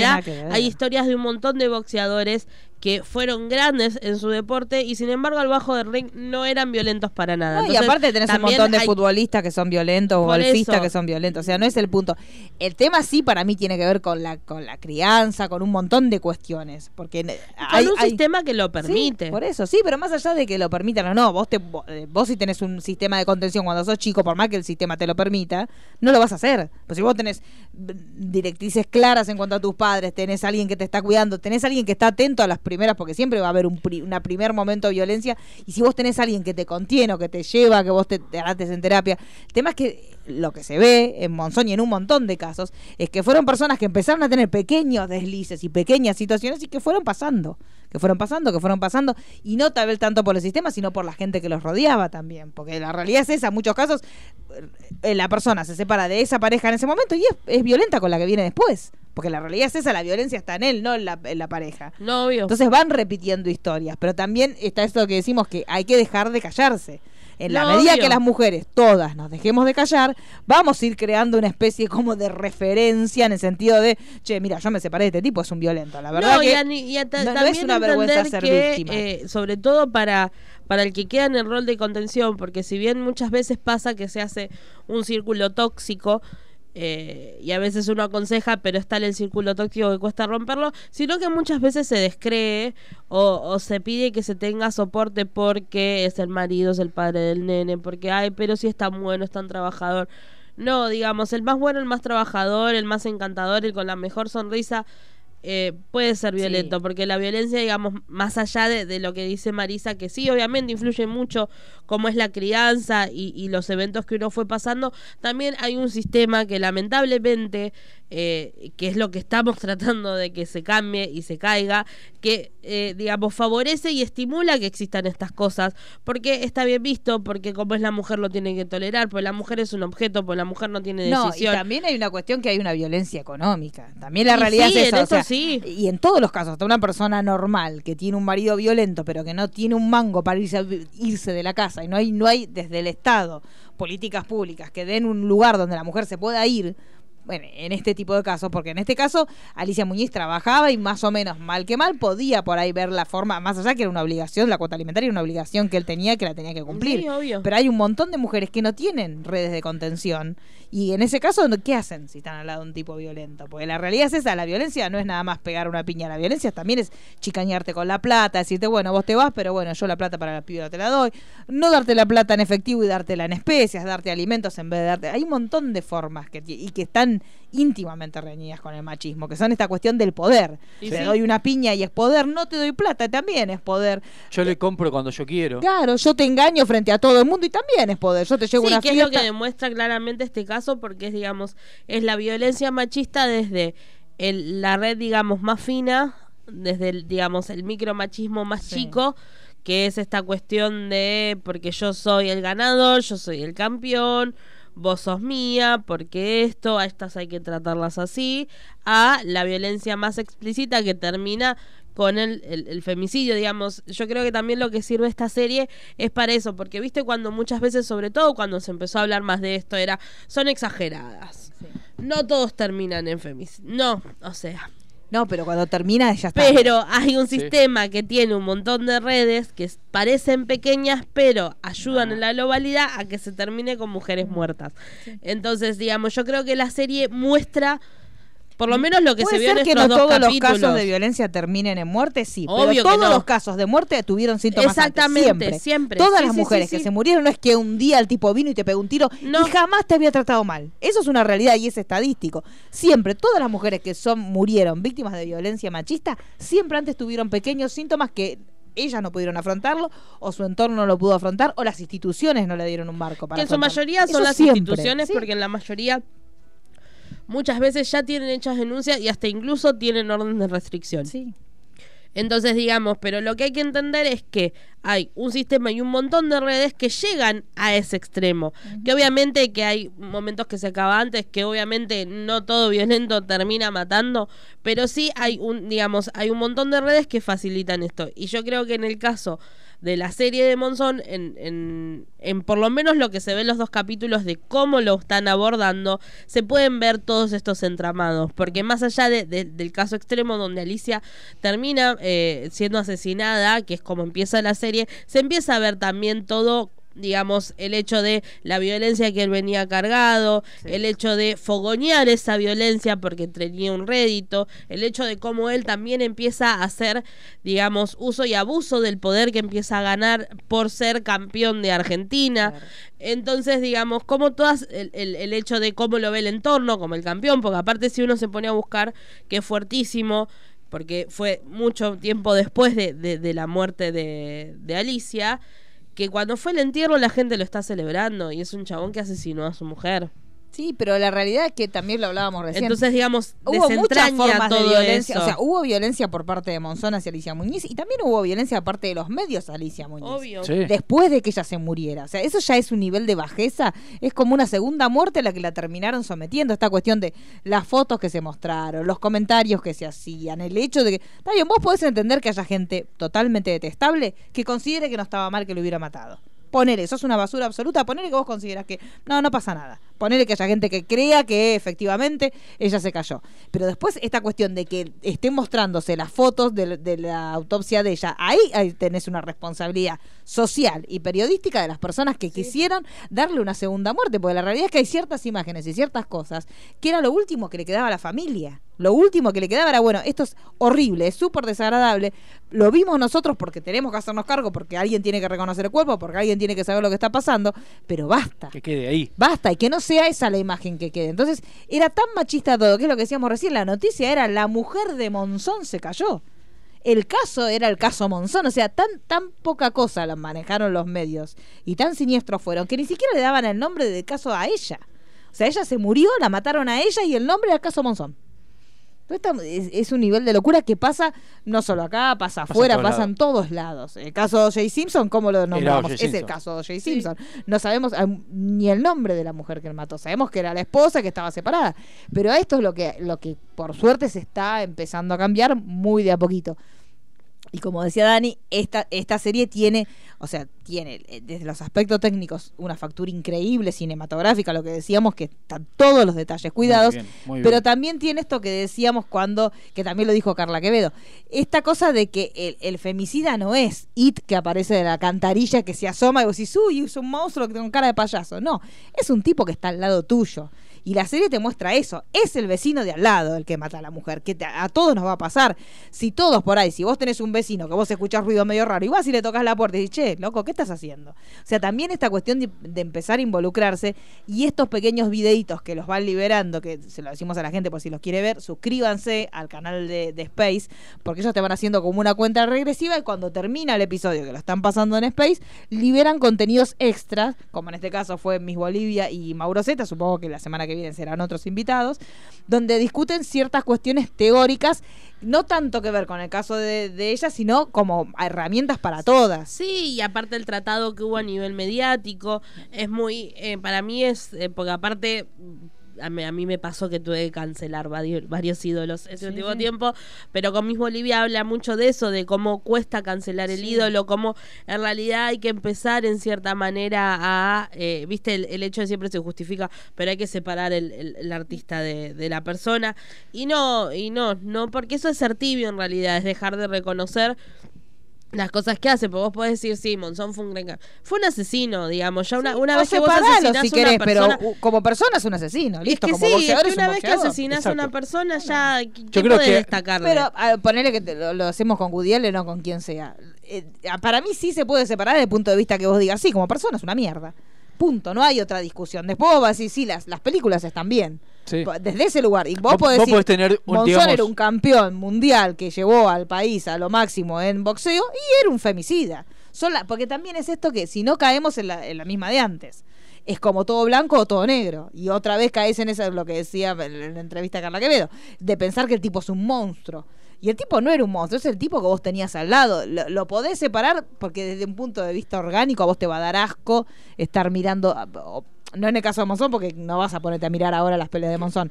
Pero ponés si es un músico Un Allen. Woody Allen. Simpson. Vos por ahí vas a estar mirando la película y vas a estar pensando, uy, este lo que hizo. Desde ese lugar no lo vas a querer ver, pero por ahí la película puede estar buena o no. Pero la realidad es que si el tipo es un pedófilo, es un pedófilo. Si en este caso es un femicida, es un femicida. En ese momento lo que pasa es que no se le daba ese nombre. Claro, yo creo que es, es algo muy personal y, y- Sí. y va, ya lo hemos hablado con otros Sí, casos, pero ponele, a mí eh, Bill Cosby me fue mucho más fácil alejarme de, del show de Bill Cosby, un montón de cosas. Me parece que son más con otros fáciles cuando están en el ocaso. Claro. A mí me parece que lo que nos pasó a nosotros era que casi para la mayoría de nosotros Bill Cosby está vivo. Sí. O sea, ni siquiera- yo me sorprendí de que estuviera vivo, porque yo pensaba que ya ni siquiera estaba vivo, pero cuando te dicen, en el caso de Bill Cosby, cuando empezaron a contar todas las cosas que había hecho, ahí es como que vos decís, pero entonces tipo me estaba vendiendo una imagen Claro. de la familia perfecta y un enfermo total que drogaba, la, o sea, no te entra en la cabeza. Porque ahí sí, capaz que. Porque aparte Bill Cosby estaba íntimamente ligado al producto que vos estabas viendo. Escribía libros. Por ahí, claro. Vos Woody Allen lo podés llegar a ver en los personajes porque siempre tiene como un avatar dentro de la peli que es, es él Es mismo. él raro. Siempre tiene, pero eh, el caso de Bill Cosby era, vos lo veías al tipo con la mujer, con los hijos ficticios, vos ahí no te cerrás. y no, no Claro, ser. era el padre de América. Claro, sí. Entonces ahí es que hay ciertas cosas que por ahí te es más fácil alejarte. Hay otras que por ahí te eh, íntimamente peleas más. Claro. digamos. Pero es esta cosa también muy de los argentinos que es blanco o es negro. Claro. No, por eso es muy interesante lo que plantea mismo Olivia, que en realidad, digamos, sí es real. Es como que la idolatría es como una especie de religión. es Entonces, si de por sí religión. es difícil matar a Dios, la frase que usa Sí. ella, es muy difícil hacer como esa separación con los ídolos. Pero están muy interesantes porque aparte lo abordan desde un lado policial, por lo menos este, Sí. con el caso de, de Mauro Zeta también, de cómo se trató en esa época a nivel policial y cómo se tratan los casos hoy por hoy. Si bien, por supuesto, digamos, todavía se fallan un montón de cosas, porque sin ir más lejos, hasta hace un par de años también se seguía, eh, eh, eh, digamos, con el tema de, de lo que es la víctima. Justo hoy viniendo para acá estaba leyendo que se pidió un proyecto para una ley a brazos donde no se considere el pasado ni, ni el presente de la víctima como eh, parte del juicio, digamos, si es una chica que te- eh, Lo que te- sea. lo que sea, de que tuvo sexo, no tuvo Sí. sexo, que salía a bailar, no salía a bailar, salió con el short o no salió con el short. no sea motivo como eh, con que no sea utilizado como evidencia para, para un caso de, de violencia. Que en cierta manera fue lo que se hizo un poco con Alicia de tratar de buscarle la vuelta de que eh, de, de su carrera como modelo, por ahí de, de- de vincular con otras cosas como para para tratar de desprestigiar cuando más allá de lo que ella haya decidido hacer con su vida, eh, no tiene por qué, digamos, ser tratada como, digamos, no solamente por su pareja que la llevó a la muerte, sino también a nivel mediático, porque y todos hablan, no, y la familia de Monzón sufrió un montón, está Y pero hubo una familia que tuvo que tolerar que el cuerpo de la persona que había fallecido esté prácticamente Claro. las 24 horas en los En medios. cadena. Entonces, digamos... O sea, el hijo de ellos. Por eso, digamos, O sea- lo, lo, lo, rico, por decir de una manera, de, de que se puede explotar de esto es más allá de lo que hablamos de- del hecho de, la figura del campeón, sino el hecho de eh, entender cómo los medios y cómo aquellos que tienen la posibilidad de tener un micrófono tienen que ser cuidadosos, porque es lo que hablábamos el otro día de, de otros temas, pero eh, sí de la responsabilidad de- del micrófono, nosotros que nos manejamos en, en esto, tratamos de ser lo más cuidadosos y respetuosos sobre los temas que tratamos, no solo por el hecho de tener como más información y saber de lo que estamos hablando, sino por el, el entender la delicadeza que tienen ciertos ciertas temáticas los que tienen todavía más alcance tendrían que tener como un poco más afinado eso y realmente tener cuidado. Por eso yo creo que, que, que el, el caso de Alicia sirve mucho para eso, para decir, bueno, no hay que volver a eso, porque hay momentos donde lamentablemente se vuelve a eso, se vuelve a caer en el de justificar o mal titular, porque si ella fue asesinada y la tiraron de un balcón, no pueden haber titulares que digan, se cayó, como si sola hubiese Claro. flotado De y se golpe hubiese murió. caído. Es que en, en este momento estamos teniendo un caso, digamos, de una actriz argentina, Beatriz Salomón, que Sí. falleció, que le arruinaron la vida con una cámara oculta que descubra al marido. Sí, sí. Eh, y todos los involucrados en ese caso siempre se lavaron las manos y hoy en día la despiden en los programas de televisión. Sí, es, eso- hay una hipocresía Es que una siempre hipocresía está latente. grande. Lo que pasa que también hay una, esto que decimos, como enfoque en la situación, es lo que decíamos recién, esta cuestión de eh, la buena víctima, de cómo la, cómo, no, no importa, o sea, eso también va a tener que ver con un cambio de mirada y de perspectiva en cuanto cómo vos cubrís las cosas que pasan. Y en este caso, este, cómo, cómo fue la vida de Alicia Muñiz, cómo era la relación con él, hay un montón de cuestiones que son totalmente irrelevantes. Pero también lo cierto es que la gente siempre busca eso, pero porque tenemos la mente deformada y porque fuimos criados dentro de Sí. una manera de pensar totalmente patriarcal, que te hace que vos que pienses, si una chica parece violada, ¿por dónde iba? Iba sola, era de noche. Nunca cuestionás al, al violento. Porque, porque también lo cierto Ah. es que si nosotros seguimos teniendo esta política o esta postura de no mostrar a los violentos y de que no querer discutir y no querer debatir y que nazcan como de la nada y que desaparezcan de la nada una vez que hacen las cosas, nunca llevas a ver el proceso. Entonces lo único que vas a pensar es, ¿por qué fue esa noche Alicia Muñiz? ¿Por qué la chica que la violan camina por una calle oscura? ¿Por qué la chica que la violan tiene una pollerita? Y entonces siempre el peso va a estar en la mujer. Y todos estos casos terminan siendo como modelos para leccionar a las mujeres sobre lo que no tienen que hacer y no para leccionar a los varones sobre el tipo de persona que no tienen que ser. O, o la crítica de las denuncias de hace 20, 30 años. Decís, caso Dustin Hoffman. Claro. que ahora están saliendo eh, Meryl Streep diciendo yo la pasé mal filmando Kramer vs. Kramer y decir, eh, pero ya pasó cuántos años. Bueno, No pero cuando hay situaciones de poder, que esto también lo vemos Porque en este caso. lo de Dustin Hoffman fue situación de poder, porque la contrataron a ella porque se había divorciado eh, o había fallecido el marido, no me acuerdo. Fallecido. ahora bien. ¿Eh? Falleció. Eh, entonces daba el fixes to roll de, de, de mujer sufrida, entonces era Dustin Hoffman el que decide. Claro. Entonces no está mal que lo diga Sí, y sí, que pero lo cuente. Hay, hay cosas que sí o sí tienen que cambiar y este, este, esta mirada nueva, este revisionar la historia, tiene que ver con eso, que vos entiendas que en ese momento nosotros lo, todos los tomamos como algo normal, que los medios mostraran fotos de una autopsia, lo tomamos como algo normal, y empezó a dejarse de ver como algo normal hace media Nada. hora. Sí. Media Sí, sí, hora, sí. no más que eso, porque me acuerdo cuando fue lo de Camín de Gracia, creo que esa fue la primera vez que dijimos, che, pero estas fotos de dónde salen. ¿Cómo puede ser que una, una mujer que muere adentro de un baño haya una foto, se filtre una foto. ¿Desde qué lugar se puede? O sea, ¿dónde estamos, estamos todos locos? Eh, Entonces, eh, desde ese empieza lugar. mucho con el caso Juan Castro y las cartas y los mails. Ahí empieza todo También. como a... Lo que pasa que en ciertos casos, como en el caso de Alicia Muñiz, a veces, que, que son mujeres que estaban realmente solas con lo que les estaba pasando, la- los diarios íntimos terminan siendo como la clave para que Sí. vos entiendas un montón de cosas.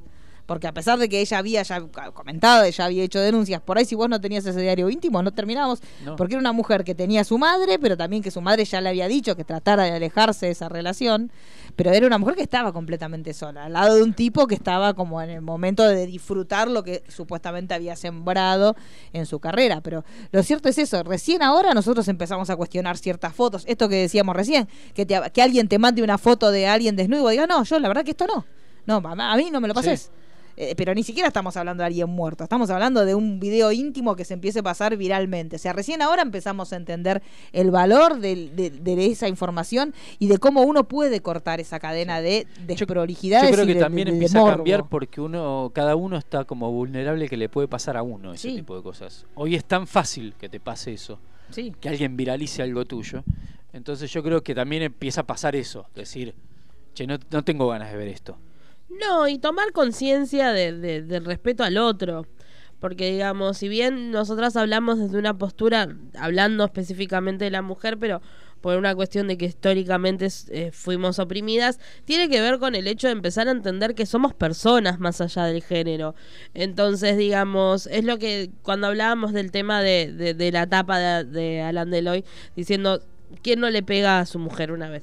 Es lo mismo, no se le pega a una persona, no es que no se le pega a la mujer por ser mujer, no se le pega porque es persona y porque tiene que tener los mismos derechos y tiene que vivir de la misma manera que viven todos los géneros. Entonces, digamos, creo que se está empezando a tomar más conciencia y, y se empieza a hablar más. El tema es que obviamente hay como un movimiento que va arraigado a, por ahí más a lo que es la sociedad de, de los individuos, de que se movilizan, no todos, porque obviamente todavía hay sectores, hay mujeres, hay hombres que eh, le sigue costando como entender e- este cambio, pero el problema es que las instituciones no estarían como avanzando y en eso fue muy clave eh, una entrevista que había dado Luciana Poker, ya no, ya no me acuerdo en qué medio, que hablaba que en realidad, la te- sobre todo hablando de la tele, la tele era mucho más machista que homofóbica.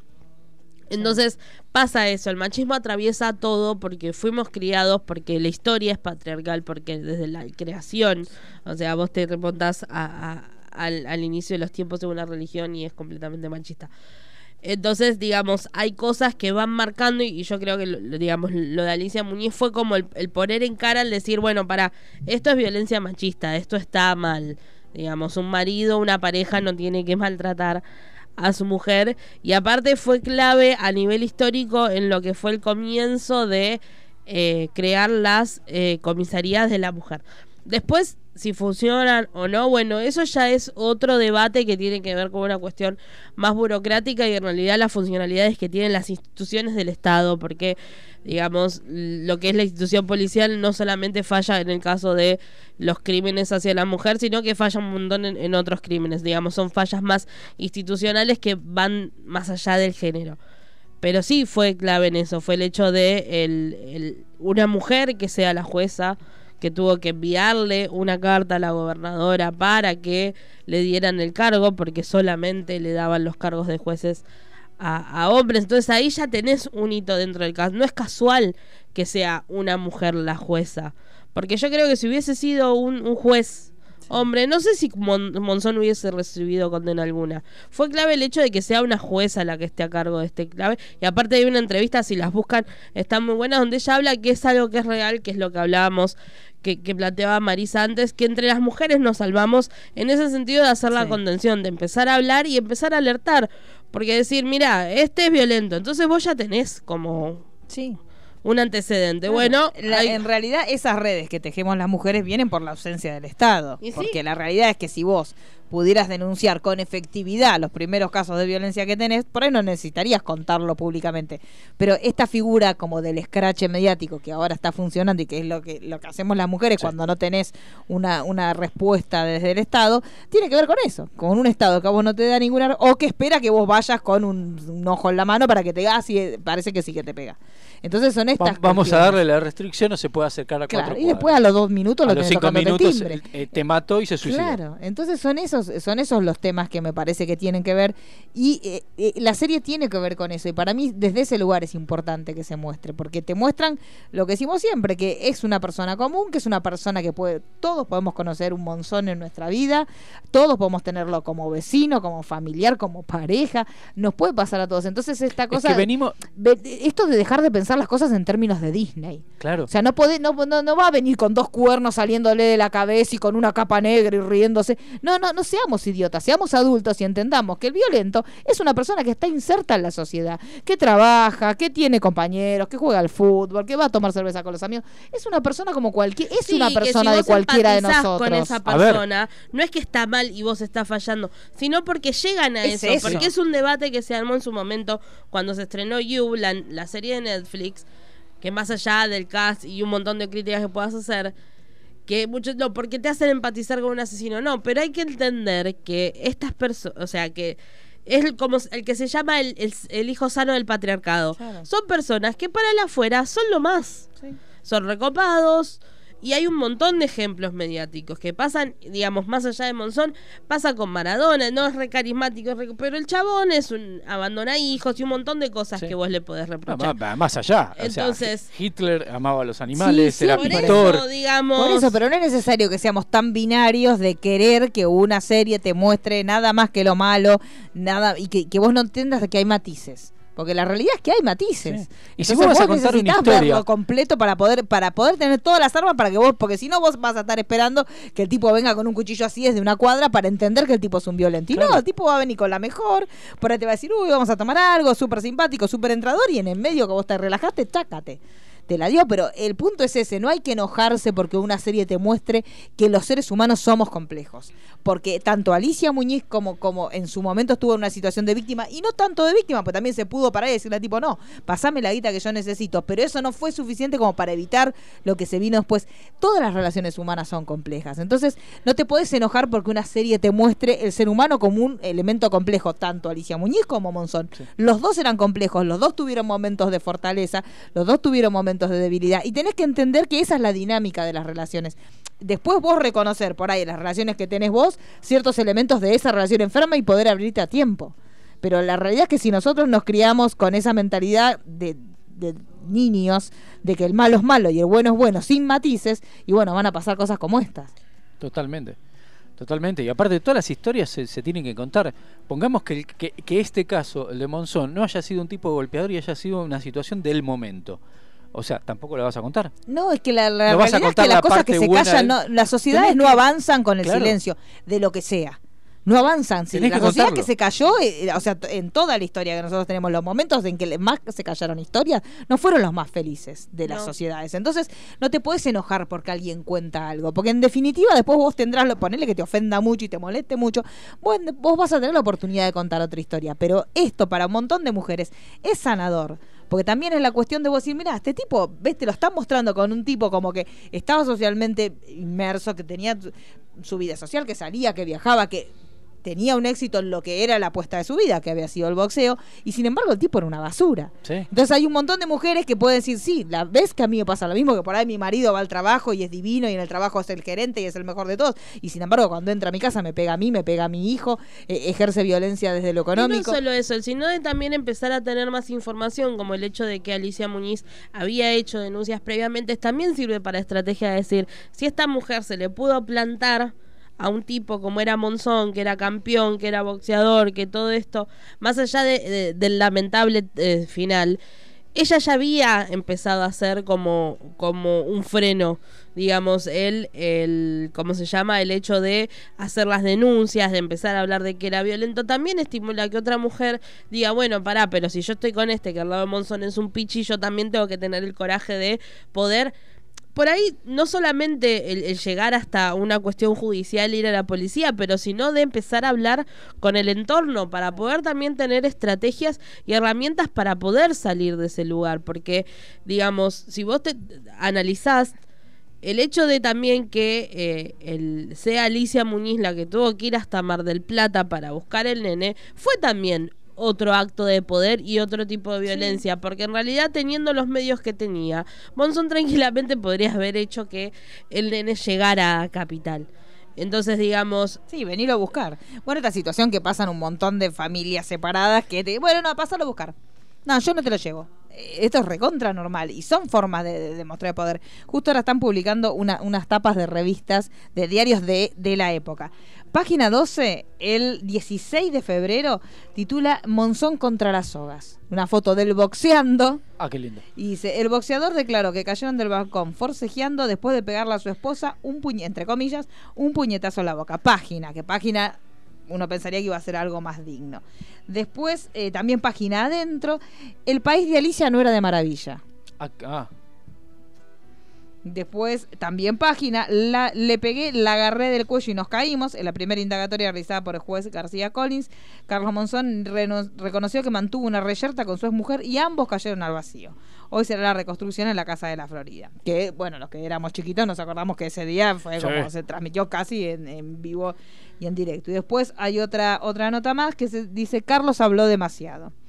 Su abogado defensor, que es lo que habías dicho hoy cuando empezamos el programa, se lamentó luego de conocer la decisión del juez. No tendría que haber eh, dicho tantas cosas, aseguró el letrado, mientras que se confirmaba la carátula del caso como homicidio simple y iba a ser trasladado a la cárcel de Batán. O sea que ya desde el momento, y página que no es justamente un diario, si vos pensás dentro de todos los más progres, era página en su Sí, momento. pero el machismo va por otro Sí, lado, por otro ese lado. es el Ya tema. El titular de eh, Sí. el, el mundo de Alicia no era de claro, Es maravilla. una locura, chicos. Vamos a escuchar el audio donde Monzón explica que esa escena en el segundo capítulo cuando hay dos policías Sí. recreando Es y tremenda. Monzón dice no, más fuerte, no, más fuerte. Sí, aparte la cara de todos como yo no quiero no, quiero No, y hacerlo. aparte el, el fastidio de él como diciendo, no, no o sea, No estás por eso es como todo está muy bien construido, porque más allá de, de, de- de- te muestra la soberbia de él de decir, pero lo estás haciendo mal, esto decir, pero estás hablando de que mataste a alguien. Pero él es como, no, no, no, no es así, como diciendo, ay, déjalo, hago yo. Viste, como desde esa postura de decir, sos bobo, a un Sí. policía. Porque no, lo no que deja entrever es sos- eso. claro. Pero bueno, escuchémoslo. Carlos, relate lo que ocurrió en esta habitación de manera pausada y con todos los detalles que recuerde, por favor. Los oficiales aquí presentes van a intentar reconstruir la escena. ¿De qué momento es este? Desde que entraron a la habitación. No recuerdo mucho. Lo que recuerda debe estar bien, ¿eh? A ver, ¿se acuerda cuando dice que la, la tomó del cuello? ¿Nos podría explicar cómo? Un poco más allá. Ahí nomás, no tanto. La agarras del cuello. Con una sola mano. La derecha. Más firme. Más fuerte, más firme. Se real ahí. No, no lo hace. No, de- déjalo. Está bien, está bien. Tranquilo. Agarra el cuello. La llevo así. La suelto. Se tira. Yo la quiero ayudar. Nos caemos los dos juntos.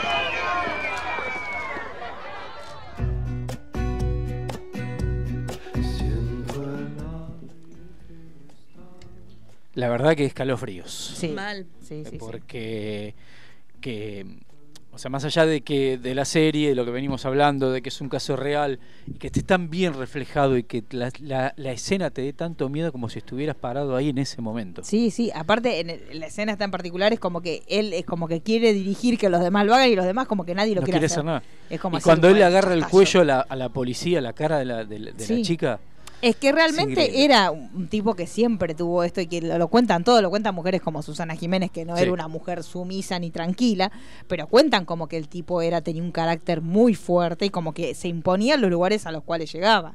Sí, Entonces- se nota que todo el mundo le tiene miedo. O sea, Sí. porque no es. O sea, es respeto, pero es respeto desde el miedo. No es que es respeto como decir, ah, mira. Digamos, la policía, desde el momento que Monzón entra a la habitación, ves cómo le cambia drásticamente la cara y dice, ¿por qué soy policía? Porque para mí en, su, en su cabeza es, ¿por qué soy ¿Por qué me policía tocó y estoy este? acá? Sí. ¿por qué me tocó No, esto? La, la Porque- escena que entran a la habitación, que están los policías mirando Sí. la tele, Claro. En la habitación de ellos. Y están mirando que como que no lo pueden creer. Bueno, esta cosa de la disociación, del hecho de que vos digas era el ídolo, que lo tenías como ahí, pero no lo veías, porque también, eh, recordemos para la gente que es más pequeña, realmente eh, Reutemann, Vilas, Monzón, fueron cada uno en su deporte, lograban algo que nos, no volvió a pasar mucho, que la familia, primero que era otro paradigma en cuanto a la televisión y los consumos audiovisuales, que la gente mira, tenías cuatro canales y tenías cuatro programas y punto, no existía el cable, no existía nada. Este, pero en ese momento la gente, la familia se reunía, los padres y los hijos, a mirar o el partido de tenis de Vilas, o la pelea de Sí, Monzón, o las carreras de Reutemann. Eran, eran eventos más allá del deporte, eran sociales. Yo me acuerdo que a mí no me interesaba ni el tenis, ni el boxeo. Y uno se sentaba porque eran familia. eventos que eran familiares. Entonces toda la familia se reunía a ver lo que pasaba. Más allá de eso, el- el- el- la figura de Monzón terminó trascendiendo el deporte en sí mismo y cuestiones como que él fuera amigo de Alain Delon o que él firmara con Leonardo Fabio o que él fuera Sí, la pareja de Susana eran como una como la chochera máxima porque era eh, la persona súper humilde que había llegado a esferas que eran impensadas porque aparte se veía siempre se vio que Monzón era muy tosco. Hay personas que con, bueno, cuando hablamos en el, en el deporte, cuando decimos Maradona y Batistuta, Sí. vos ves que Maradona le pudo, podría haber usado todos los años y todos los lugares que conoció para distribuir. Maradona está igual que cuando Sí. salió. O sea, habrá conocido cosas maravillosas y cosas tremendas. Pero lo cierto es que él está a nivel cultural, y vos lo escuchás hablar y es lo mismo, que mismo. cuando era un nene en el potrero. Vos lo escuchás, por ejemplo, a Batistuta y él siempre contaba que él cuando viajaba por el deporte, pero siempre trataba de ir un museo, de ir a lugares como de tratar de absorber de esa cultura que el deporte lo llevaba a lugares que por ahí él no hubiera conocido. Cuando uno lo veía a Monzón, también sentías lo mismo que te pasa con Maradona. Decías, está igual que Está cuando salió de chiquito del lugar más humilde que tenía. Entonces, uno veía esa cosa súper tosca y vos decías, ¿y este tipo se hizo amigo de Delón? Porque el Delón que para nosotros era como Era Delon. la cosa más fina, Sí. más bella, más, más encumbrada. Y vos no podías creer esas amistades. Este tipo lo dirigió Leonardo Fabio. Y hizo una película con Leonardo Fabio y la En el chat, en el chat privado nuestro, armando el programa, que yo en un momento me hice la, pre- la pregunta, ¿qué ha sido Olmedo ahí? Claro. Es lo mismo. O sea, ¿cómo, cómo, está, cómo era amigo? es- no, no me Bueno, entra- no pero ese verano fue turbio por eso. Complicado. Ese complicado. verano fue complicado porque para nosotros los que consumíamos esta cultura pop, que era chiquitita, porque eran cuatro canales, este cuatro canales de los cuales tampoco veías los cuatro, Sí. este eran dos, ponele que vos veías. Sí, porque en esa época Canal 2, si no tenías una buena antena, no Claro, eran nada. como repetidoras, y era para algunos lugares llegaba, y para otros lugares no llegaba. Pero lo cierto es que eh, para nosotros eran como nuestro jet set, por más triste que Sí. suene, pero era eso. Y vos era como que ver en una misma mesa sentados a Facha Martel, a Olmedo y a, y a Monzón era como una locura. Y que el tipo haya filmado con Tiner y haya filmado con Susana Jiménez, eran cosas que eran como. Y aparte era esto que decimos de, irte por fuera Sí. de lo que es tu métier, entre paréntesis. Bueno, Ringo Bonavena, que la Claro. famosa canción de Pío Pío de Crónica la canta Ringo O Bonavena. sea, son, son, Bueno, locuras. Son, son locuras. Son locuras, por eso eh, es lo que decía Miss Bolivia, esta cuestión de dejar de creer en dioses que erigimos nosotros, porque en definitiva eran eso, eran dioses que erigimos nosotros. Sí. O Maradona cantando con Pimpinela. Ahora Claro, eran, eran cosas, bueno, que después se terminaron sabiendo otras Sí. cosas por ahí. Pero bueno, lo cierto es que había un montón de cuestiones así como muy, muy que tenían que ver con el ser nacional, entre comillas gigantes, que a nosotros ese verano se nos vinieron todas abajo. Pero estábamos todos criados, lo que decíamos, en esa matriz patriarcal, que no a nosotros en ese momento, estos titulares que les acabo de leer, no nos hacían ruido. No, para nada. No nos hacían ruido. Es más, Y nos eh, parecía como que realmente, como que los medios eran inocentes y que realmente no sabían si se había caído o no. Cuando los medios ya estaban teniendo una postura clarísima. Sí, sobre y lo a que todo esto hay una cantidad de información que, digamos, que tampoco es que salió todo a la luz, digamos. Hasta el día de hoy, eh, caso paralelo que es el de Olmedo, un balcón. eh, también las especulaciones de cómo se cayó, si hacía caballito, si una bolsa, Claro. si esto, si. Y, que después, de bueno, en el caso de Olmedo claro. terminó siendo recontra casual, como se supieron un montón de Sí. cosas, porque fue un fotógrafo que estaba haciendo como la, la- después de la, no la previa, sería la posterior Sí. de haber salido, que estaba con una cámara ahí. y justo en el momento que se cae Olmedo va y saca las primeras fotos. Que después el tipo se dio el lujo de ver cómo negociaba de vender esas fotos, pero otra vez estamos en lo mismo. Otra vez los medios diciendo yo te pago lo que sea por esas fotos de la de, de Olmedo con la bolsita al lado. Entonces, eso me- es lo que, hasta tiene hace que muy cortarse. poco, no me acuerdo qué año fue, ponerle que haya sido hace 4 o 5 años, que Nancy Herrera eh, había pedido que, que en cada homenaje de- del fallecimiento de Olmedo dejen de pasar esas imágenes. Claro. Y, Y a partir de ahí se dejaron de Nosotros pasar. como chicos, o sea, ese verano nos traumó de una forma, porque no, no era que te lo... Ahora por él también está esto que Con la ciertas música- imágenes hay horarios, Sí. hay, eh, tienen que tener ciertas inscripciones. En ese momento era vos Sí, estabas tomando la también- leche.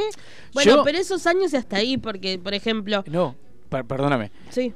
Eh, cuando a mí un vecino me cuenta lo de Olmedo, que me dice primero, se mató Monzón pensando que juntando todos los Sí, casos, sí, sí. Prendo la tele, en Canal 9 estaban dando el dibujito del principito y en la tanda meten la imagen del cadáver de Olmedo. Claro, era una, era una. Pero en realidad es algo que cambió, en, en, digamos, sobre todo el cuidado con, con los noticieros, empezó más con el tema de, de la ley Sí, de la ley de medios.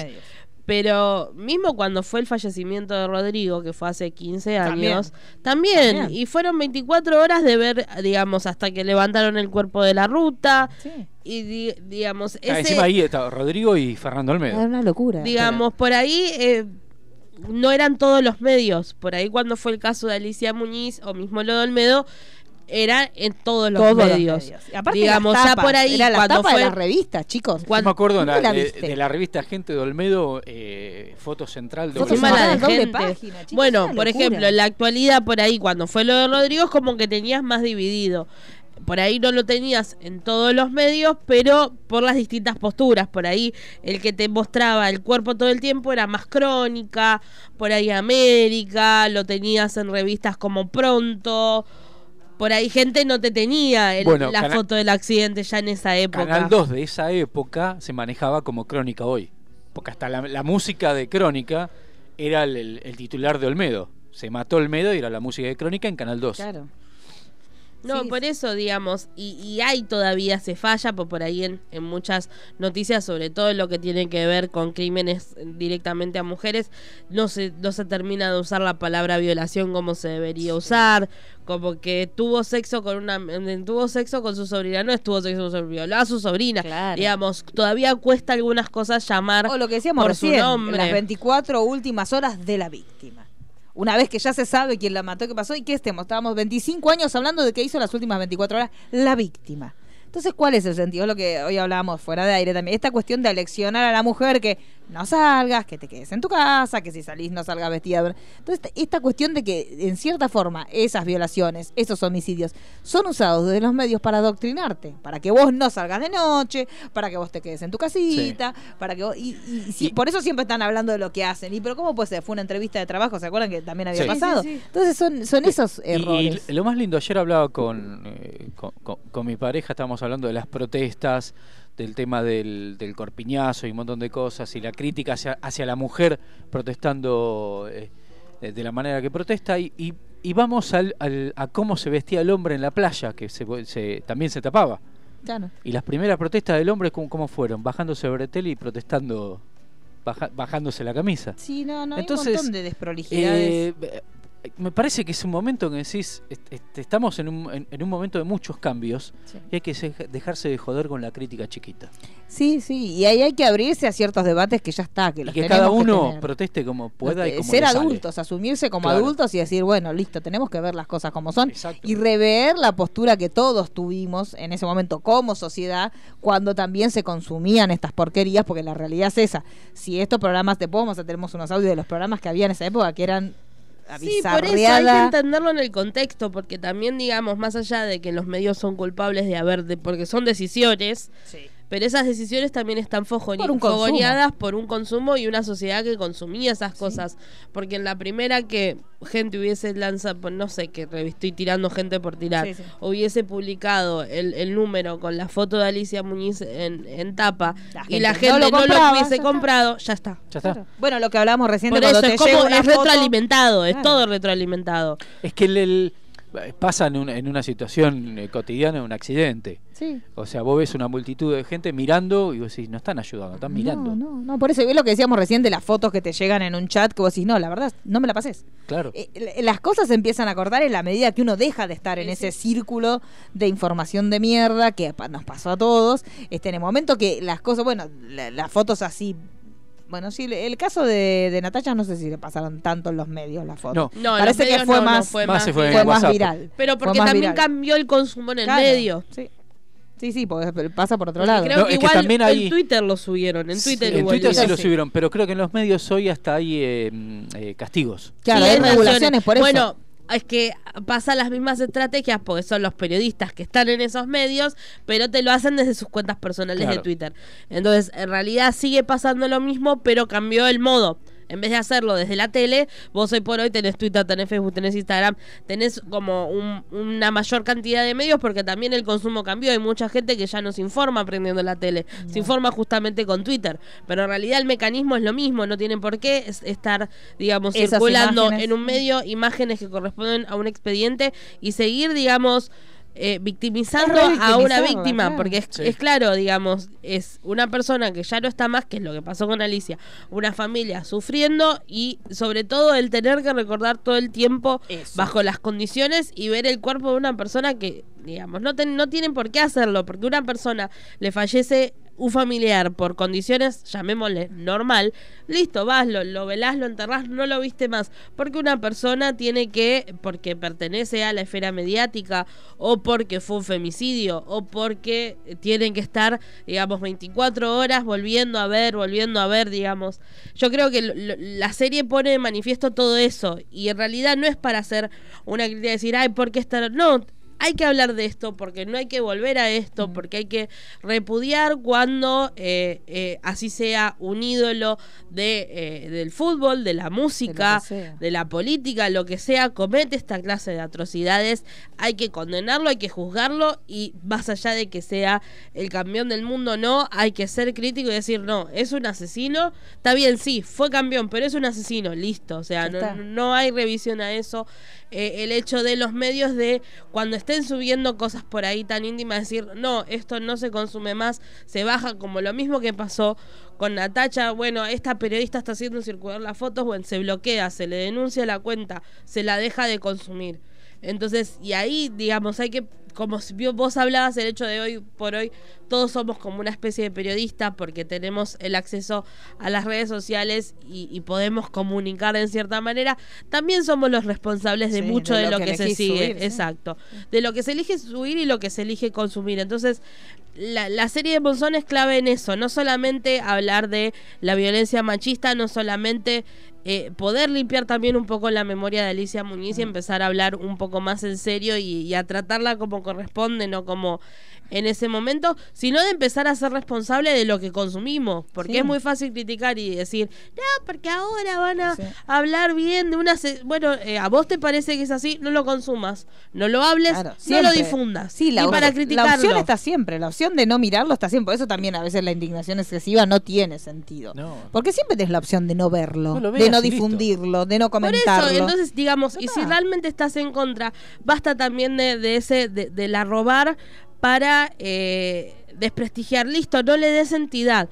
Basta de consumir, así sea irónicamente. Hay cosas que hay que romper desde la base. Y yo creo que la serie sirve para esto. Y hay un montón- Porque si se hubiese apagado la tele directamente, en vez de estar viendo todo el morbo de, ay, a ver cómo estaba el cuerpo, a ver, si la gente hubiese apagado la tele, no hubiera- hubiera sido no distinto. hubiera habido, digamos, el, el, el gossip def- eh, mediático. No, y el desfile de morbo, que ese verano fue un desfile de morbo, pero fue increíble. No o sea, fue, fue- no fue teníamos, igual teníamos programas que eran morbolandia. Ahora, vamos a escuchar por eso. pero eh, no solamente fue el caso de Monzón con Alicia Muñiz, sino estaba el Facha Martel, estaba Olmedo, estaba Lendelón, estaba, eh, eh, o sea, muchos que ahora no me saben los nombres, todos vinculados y todos iban y hablaban como lo que fue en los 90 ese programa de Mauro Viale con el caso Coppola. Sí, como que cada, cada una de las, de las sociedades tiene ese programa de morbo. Sí. donde van pasando sus- sus- sus pequeños filos. Lo que pasa es que ese verano fue tan intenso y se destaparon tantas y se destaparon hasta por ahí nomás ciertas Y que fue, el, lo de Monzón fue el 14, 14, del 2 sí. y lo de Olmedo el 5 del 3. No, nada. Nada. Nada, na- nada. Entre un evento y el otro fueron nada. Y eran dos referentes de la sociedad. Entonces, también lo que pasaba era que tenías la sensación, que al final no fue, pero vos tenías la sensación de que era una olla que se iba a reventar. Que ahora sí se destapó Ahora la sí. olla. Ahora sí sabemos todo. Que en realidad no supimos nada, porque muchas cosas las estamos sabiendo recién ahora. Es más, eh, muy poco antes de, de- de morir, el Facha Martel había dado un par de entrevistas, que también tenemos un audio, que, que habla de esa situación y tampoco se hace cargo. No. Es como que... No, bueno, porque eran to- eh, Facha Martel y todos ellos eran como muy emergentes de una postura. Sí, Totalmente. hay que sobre todo eh, eh, esta cosa de la cofradía de los hombres, nos bancamos entre nosotros y, y nos vamos cubriendo. Entonces era muy de, de ese momento, es- esta cosa de Olmedo, Facha Martel, Monzón. Eso de soy el vivo, me escapé en el baúl del auto, mira qué piola que soy. Esa cosa que era muy de machirulo, porque es Sí. esa la palabra, este, y que nosotros lo consumíamos y hasta nos reíamos de eso que estábamos viendo a pesar de lo gravísimo que se estaba debatiendo. Esta cosa de que hagamos juegos de palabra, de la Alicia no vivía en un país, es una locura. Es una locura. Es una irresponsabilidad total. Pero escuchemos algunos audios para que veamos el, el nivel de morbo que se manejaba en, en- en todos los medios.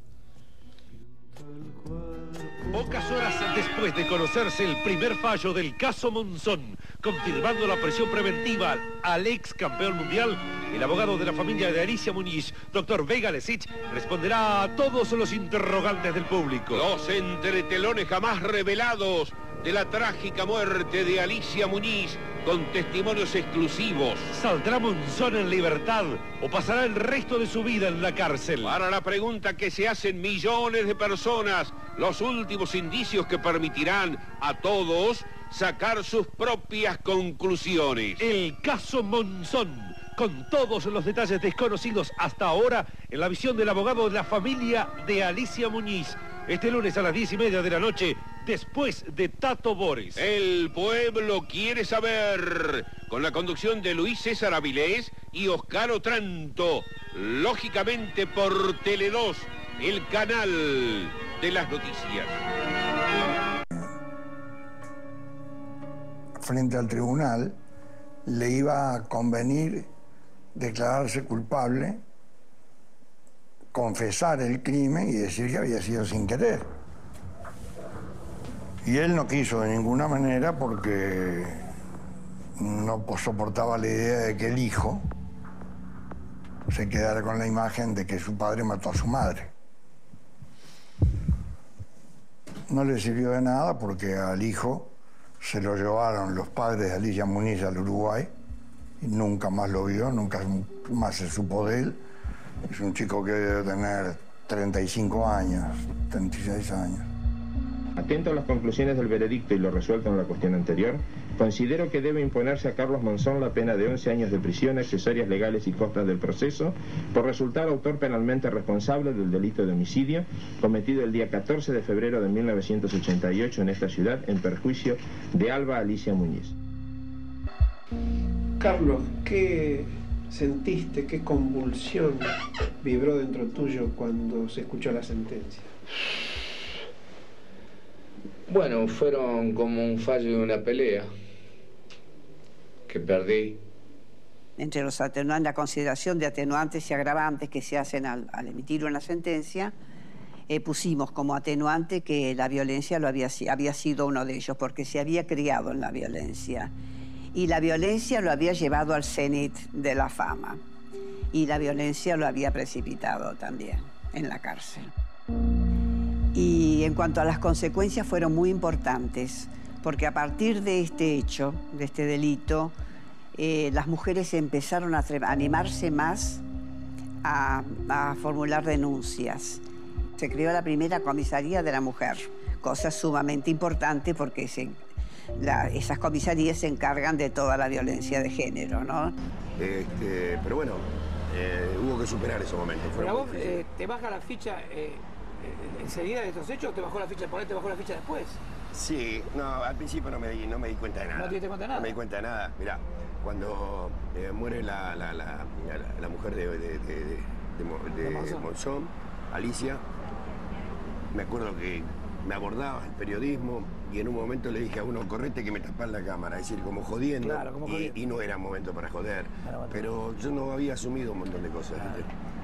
Como no, era la primera vez que cerca de mí sucedían acontecimientos como este. ¿Los dos amigos eran tuyos? Tanto Sí, Alicia sí, como- claro. eh, bueno, este, eh, Carlos era mi amigo. Carlos era tu amigo. Carlos era el que vivía en mi casa y por eso él la llevó a ella a mi casa. Claro, porque ese- esa noche vamos a recordar a la gente que fue en tu casa. Que fue en mi casa, ese, ese, la, la- la muerte de Alicia Muñiz sucede en mi casa. O sea que fue terrible, claro, para, Para vos. mí fue terrible, sí. Claro. Sí, fue, fue empezar a pasarla muy mal. Y después, en ese momento ya vivía el negro, el negro Olmedo vivía y estaban mal tanto vos como el negro Olmedo, por lo que había pasado. Estábamos los dos mal, habíamos ido a verlo a Carlos a, a la cárcel de Batán. Ah. Y estábamos los dos mal. Aparte se, se empezaron a tejer un montón de, comentarios y de rumores que, se corrían y bueno, este, sobre todo después que, que- que muere Olmedo, que yo este, quedo en el medio de una serie de acusaciones y de sospechas con el tema de la droga y esto y el otro. Bueno, yo era un simple consumidor, era un enfermo por este problema de la adicción que yo tengo y este y ese ese consumidor pasó a ser narcotraficante internacional había, sí, sí, había gente que decía que yo viajaba a París lugar que no conozco Claro. y bueno este me tuve que me tuve que achicar y achuchar un poco con todas esas cosas que se comentaban